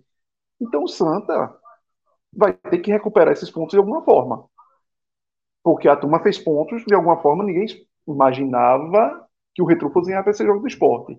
A sorte do Santa foi a farrapada do Retro com Petrolina, porque senão o cenário do Santa estaria muito difícil de ainda estar sonhando com essa primeira vaga da fase de classificação. E como tu disseste, é justamente o que a gente estava conversando, é o olhar do que, ao mesmo tempo que nessa, nessa classificação do, do, dos pontos corridos, né? Fosse já para mim, pelo menos no meu olhar, difícil para o Santa pegar essa primeira vaga, mas também se você não se colocar bem, a sua chance de depois no mata-mata você conseguir essa vaga, o risco também não é muito não é grande. é pequeno não, é muito grande. Muito o cenário para o Santa é difícil, o Santa tem que fazer muito, o Santa tem que ir para Caruaru para matar esse jogo um pouco. Não pode outro resultado não seja vitória. Para não, não ser mas a conta, a conta, mas a conta do Santos já passa por essa vitória, mas mesmo ganhando esse jogo, isso. é isso que eu falei, mesmo ganhando esse não é jogo, é a tendência é que a rodada, é. que a rodada termine, a sexta rodada, já 6 de 9, que a sexta rodada termine com o time numa situação delicada ainda. Então, veja, já, já, já, já esteve melhor, já esteve melhor. Mas enfim, isso é o cenário que a gente já a gente trouxe até um cenário até pior do que o que está. Que a gente colocou um cenário como se o esporte tivesse vencido o Afogados. Porque se o esporte não ganhar é, na verdade, o cenário melhor, porque a gente colocou o central saindo do, do, do G2, né? a gente colocou o central indo, indo para baixo. Mas esse é o cenário que vai ter, essa rodada termina amanhã e a gente pode falar mais sobre o Pernambucano amanhã. Isso era só para mostrar que o domingo para o Santa Cruz, depois de uma derrota, ficou melhor, mas é o melhor dentro de. Tu já viu aquele meme que tem um cachorrinho, tá tocando fogo e it's fine. Você já viu? É, é, mas tá, tá, não sei se já viu esse meme qual é. Tá um incêndio da porra e o cachorro tá tudo legal aqui, tá tudo tranquilo. Ah, é mais ou menos isso. Já, já. Pronto, é mais ou menos aquilo. Você tá naquela situação ali. E beleza, o resultado foram bons, é pronto, melhorou. Mas já tá, já tá pegando fogo, assim, já tá. Porque a questão dos julgamentos aqui com, com retrô, pô. É, é, é, complicado você contabilizar esses três pontos com adversário direto, com um time com retrô que tem uma forma bem ajustado, é, é complicado. E, e por mais que você tenha, foi como tu bem disseste aí, cara, não é algo a se somar, não só pelo adversário. E, e a distância desse jogo para se cumprir faz com que a pressão eleve. Porque uma coisa é se o Santa tivesse ganho para o retrô, estaria, estaria ali encostado a um ponto. Outra é tu somar sete pontos de distância e seu correio e tu olhar, pô, mas eu tenho um. Eu tenho um jogamento, mas são sete pontos, pô. A pressão não reduz porque tu tens um jogo a menos, não. A pressão continua. Então esse negócio de ficar com jogos a menos e, e, contabilizando, aquela história do Grêmio lá atrás, quando o Grêmio caiu, que a turma estava contabilizando, ah, são três rodadas a menos, são nove pontos, e nunca foram. E foi nessa que o Grêmio nunca, caiu. Os pontos nunca voltaram. Nunca voltaram. Exatamente. Bem, senhores, depois de duas horas aqui de live, a gente vai chegando ao fim de mais uma, um programa, tá? No 45 minutos. Faço convite aí para vocês. A gente está com a semana começando. Amanhã, inclusive, a gente vai ter é, um encontro importante para definir a nossa programação das próximas semanas, incluindo aí nossa cobertura da Copa do Nordeste, tá? Convido também para você acompanhar nosso trabalho na NE45.com.br, o maior portal do futebol do Nordeste. E assim, queria compartilhar de verdade com vocês a alegria que a gente está tendo de ver o crescimento do NE45, né? batendo recorde atrás de recorde, marca atrás de marca, entrando de vez é, no radar do Google, se enraizando, como o Maestro gosta de destacar, e alcançando é, um, um, patamar assim que dá orgulho, né, Maestro? Você olha assim, vê a turma começando no meio da pandemia, começando um portal de notícias, botando gente para trabalhar no mercado que vai se esvaziando, e aos poucos a gente é, perceber que que o negócio deu certo, que está decolando, dá orgulho, né, companheiro? A, audiência, assim, está no nível do, do assim, que me surpreendeu, assim, é, é uma, tá vivendo um mês de maior audiência da história do site, está é, tá sendo esse janeiro, e, basicamente, eu, eu tenho acesso ao Google Analytics, né, obviamente, e qualquer horário, tipo, tu estava perguntando, foi abrir aqui, aí, assim, meia-noite, e ele tem um volume de acesso nesse momento que era o volume de pico há alguns meses. Assim, um momento eu estava rendendo, tá, tá lá. É, ele, já, ele, já, ele já é muito espalhado pelo Google, já está sendo muito espalhado pelo Google. Quase, quase todas as matérias que entram, entram é, naquele Google News, naquele. Naquela janelinha, quando você abre o Chrome no celular, que hoje é mais de 85%, 90% de usuários de consome pelo celular. E muita gente usa o Chrome, a grande maioria do Brasil usa o Chrome. É, quando você abre uma janelinha de pesquisa, geralmente ao contrário da versão desktop, que é a tela branca, é, ele já dá notícias antes da, da busca. Google News. Que é feito a partir do, do, da navegação que você tem. Aí já é, se você muito filme, vai ter muito filme, se for muito política, vai ser muita política, se for muito futebol, vai ter muito futebol. Então, realmente, tem essa variação, mas, mas dentro que tem, esse, que tem essa, essa leitura do Google de conteúdo que tem futebol da região, o NE45 passou a ser um site muito é, oferecido como, como opção de conteúdo e dentro das redes sociais, das redes sociais como a gente sempre faz, é, muitas entra pela hora que entra, está concorrendo, na, a concorrência que é muito grande, naturalmente muito forte da região, tem, tem, tem ótimos, ótimos canais também, tem, enfim. É, mas o engajamento ele já começa a ser postagem com uma publicação que sai muito da bolha da gente. É, e uma outra característica do site é que ele já está tendo uma audiência de, de site. Aí assim, que é a home ter muita audiência. É, não é só a matéria exata, o cara clicou num link no Facebook, no WhatsApp, no, no Stories do Instagram, no Twitter, ou qualquer outra rede, o cara clicou lá e gerou muito. E claro que isso acontece mas existe o acesso da home. O que é o acesso da home? É o cara que entra no site e, como se fosse uma folha de jornal, o cara olha a home para ver o que é que tem ali de atual naquele momento e escolhe uma notícia para ler. Ou se satisfaz vendo as chamadas, assim, as chamadas, ó, tá, contratou, confirmou, o cara chegou, treinou, ganhou, ou seja, está tudo ali na home. E a audiência da home, ela, ela, ela, ela deu uma subida assim, muito grande também. Enfim, é, são números que, obviamente, a gente vai fazer nosso conteúdo e tal, gente nem, nem tudo precisa ser falado de forma tão explícita, mas quando a gente vai para o mercado, quando a gente vai falar, esses números naturalmente são concretos, são, são levantados pelo próprio Google, todo, e tem outras formas até de medir, e é um fato, assim, o site está vivendo realmente o seu, seu melhor momento, literalmente está vivendo o seu melhor momento nesses últimos anos. Pois é, e é motivo de muito orgulho para a gente, de verdade. Mestre, dito isso, Dá um abraço aqui nos nossos amigos, a galera que nos acompanhou tá, durante a nossa live. É, agradecer mais uma vez aqui a conversa com você, com o Cauê. Obrigado de coração, tá? Fala, companheiro. Matheus Isidório, me respeita. Pelo amor de Deus. É, para, para assuntos aleatórios, procura saber sobre a história do, do, do aeroporto do Crato. Me respeita, porra. Trabalha de bairro, pô. Se eu, se eu, se eu, é porque, infelizmente, eu tenho aqui, senão meti uma foto. Já fui lá, porra. É uma pista menor. O aeroporto, me respeita. Assim, eu, eu, meu irmão, você deveria ter. Eu dei uma dica. Eu disse para você, eu fui com um tio meu que me levou num lugar lá da Chapada. Tu acha que esse meu tio não conhece um canto como esse, meu irmão? Assim, eu dei a dica, porra.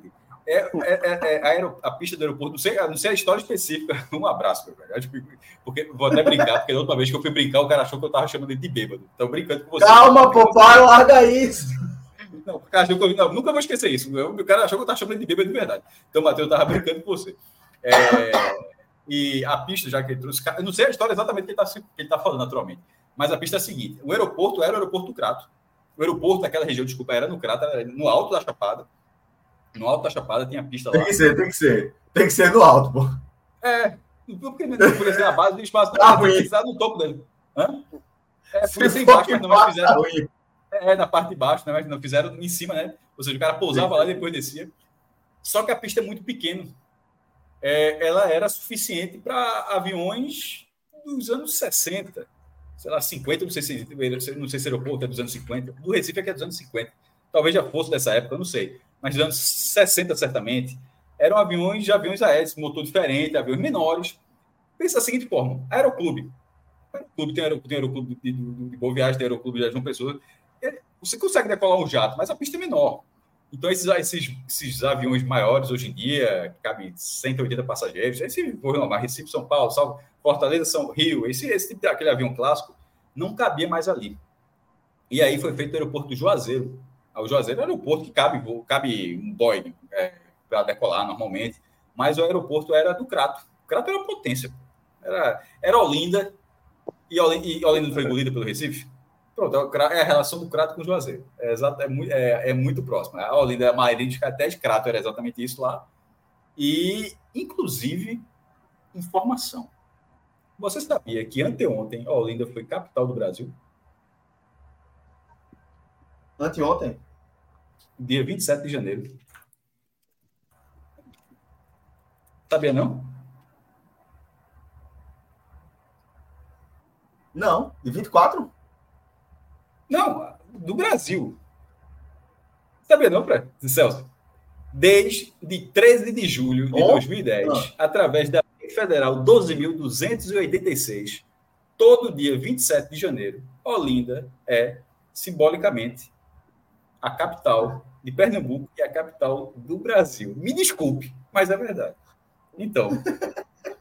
a Isolinda, a Isolinda é pau. A, a, a lei existe. Eu quero, dizer, eu quero dizer, então, que ontem eu estava na capital do Brasil, nas ruas da cidade alta da capital ah, do Brasil. Não, foi sexta-feira, não. Eu, foi, foi sábado, porque eu olhei 29, porque acabou de virar o dia. Na verdade, 27 Isso. foi sábado. Pronto, sábado é isso. Estava lá, estava lá celebrando na capital do Brasil. Não, porque era um protesto. Você estava você no protesto. Protesto estava... não, manifestação. Você estava numa manifestação, manifestação cultural. Você estava numa manifestação cultural na capital do Brasil e é verdade. Eu não. É, Mestre, faça... eu vou falar um negócio. Falar um negócio. Que lapa de bloco que é o elefante de Olinda. Meu amigo. E que lugar espetacular que é o Amparo. Obviamente não é a primeira vez que eu vou no Amparo, obviamente não é a primeira vez que eu vejo o elefante desfilar, mas esse sábado foi muito especial. Foi muito, muito, muito especial. E poder, participar ali daquela manifestação é uma das coisas que eu vou guardar para sempre. Pretendo, inclusive, no sábado de carnaval, como todos os anos eu faço, a gente vai para o Galo, para a rua. É, Cauê conhece a turma que a gente vai, né? E é, a gente depois. Eu, fui, eu nunca, fui, nunca fui na prévia, não. Eu já fui é, na saída do bloco. Na, na, na, no carnaval, né? Que é de dia. Mas na hora eu, eu fiquei na concentração até a turma fazer isso aqui, ó. Valendo. Na hora que teve valendo, eu digo, ó, aqui, ó. Chegou a hora ali, ó. ó hostil. É, hostil. O, o, meu amigo, o elef... a, tromba, a, a tromba do elefante é gigante. É, é gigante, mano. A tromba, a, tromba, a tromba do elefante arrasta muita gente, meu irmão. É. Na hora que o bloco sai, eu fiquei, fico na concentração no amparo, muito bom, meu irmão, é gigantesco, mas na hora que sai, eu digo, ó. É espetacular. E eu pretendo, maestro, é, no sábado do carnaval deste ano, eu pretendo ir ao Galo e pretendo voltar, dar aquela descansada e depois ir para a saída do Homem da Meia-Noite. Não vou acompanhar o Homem da Meia-Noite, mas quero ver a saída, pelo menos. Um dia, é o que está faltando aí para. Eu nunca fiz, nunca fiz. Só acredito. Homem da Meia-Noite nunca peguei, não, também. Nunca. Esse é o eu, eu, eu morava perto, mas nunca fui. Então, só colocar quem está na tela aqui, para quem não sei se está no podcast, mas para quem está na tela, está uma matéria do 21, foi que eu achei aqui. Celso, o telefone. Carlos Carlinhos, tu, tava, tu foi para o Elefante ontem também, foi? Depois tu falei, Carlos Filho acompanhando a gente aqui. Que eu tava solto no elefante, quero saber se ele me viu por lá. Tava solto, não, muito não. Bom, inclusive, hoje, hoje a gente citou, tava, tava no, no clube hoje, no, no Cabangueto Clube hoje, com o Lucas Fittipaldi, e aí surgiu ah. o nome de Carlos Filho lá na história, ah. porque falando do. Falando da história de, várias vezes você chega, alguém chega na rua para falar com a gente e tal. E aí Paula, Chuvé, esposa de Lucas, disse: Pô, teve uma vez que eu tinha comprado ingresso para ir pro, pro show de Carlos Filho. E aí eu liguei, mandei uma, uma, peguei o telefone que parecia ser da produção, não sabia que era dele. É, mandou uma mensagem lá para ele dizendo se podia trocar o ingresso pro dia seguinte, algo do tipo. E aí, ah. Carlos Filho, quando soube que perguntou, não, manda, manda os nomes, aí Paulo mandou um e-mail, e aí botou, né, Paulo Chivé e Lucas Fittipaldi. Quando ele viu que era de Lucas, ele, meu amigo, você quer ir quando, onde, por quê, de camarote, de pega em casa. Oh. E aí, oh, foi massa, tirou foto. Ó, oh, Carlos tá dizendo, tava lá, te chamei um milhão de vezes, achei até que tu tava fazendo de conta que não tava me ouvindo. Não, pô, pelo amor de Deus. Tá louco, velho. Claro que não, pô. Óbvio, óbvio, mil vezes que não. Já, já só você vai dizer que era outro. Era outro. óbvio que não, tinha lhe dado um abraço enorme. Eu amo você, você é um cara espetacular, pô. Você é doido. Tava lá, tava absorto na multidão mesmo, na. na é, pô, capital naquela, do Brasil, pô, capital do Brasil é, é, isso, porra. Capital do Brasil é isso, é grande, pô, é difícil de achar. a capital do Brasil, pô. É Mestre, tava passando ali no Amparo, a Rua do Amparo, Aí não tem aquela parte que tem a igreja do Amparo, que ela fica no alto? Aí. Ah, geralmente ali... elas ficam. Geralmente. geralmente é... Não, a igreja, a igreja, a igreja que fica. Eu tô brincando com Geralmente elas ficam. Elas ficam no, no morrinho. Cara, se cava um buraco aí, faz ali, ó. Faz ali. Não, pô, mas é no alto mesmo, pô. Eu sei, mas em relação ao Amparo. Eu sou dando contigo, pô. Ficava um buraco, faz ali agora. É, aí a gente, passando ali embaixo, fica a comunidade toda ali na parte é. alta e jogando confete, serpentina. É de arrepiar. É um negócio muito forte. E o bloco é enorme, pô. E o bloco é, é enorme. Aqui, ó, pronto. Aqui, ó, aqui, ó. Aqui, ó. Esse aqui, esse aqui tava lá, aqui, Matheus. Aconteceu comigo também, cara. Mas ele disse: Celso estava virado ontem no elefante. E eu falei com o Beto. Ele, é, ele perguntou, velho, e esse telecast? Aí eu falei, companheiro, hoje eu só fiz a escala. E foi isso. Eu fiz a escala, falei com a turma. Teve programa de boa. Teve programa de boa. Oh. é isso, velho. Mas a gente se encontra aí pelos carnavais, tá? Vamos ter muita programação aí ao longo da semana. O carnaval não para a turma, não, tá? É, a gente vai se, se organizando, mas a gente se vê por aí. Queria deixar um beijo de todo mundo, tá? Desejar uma ótima semana.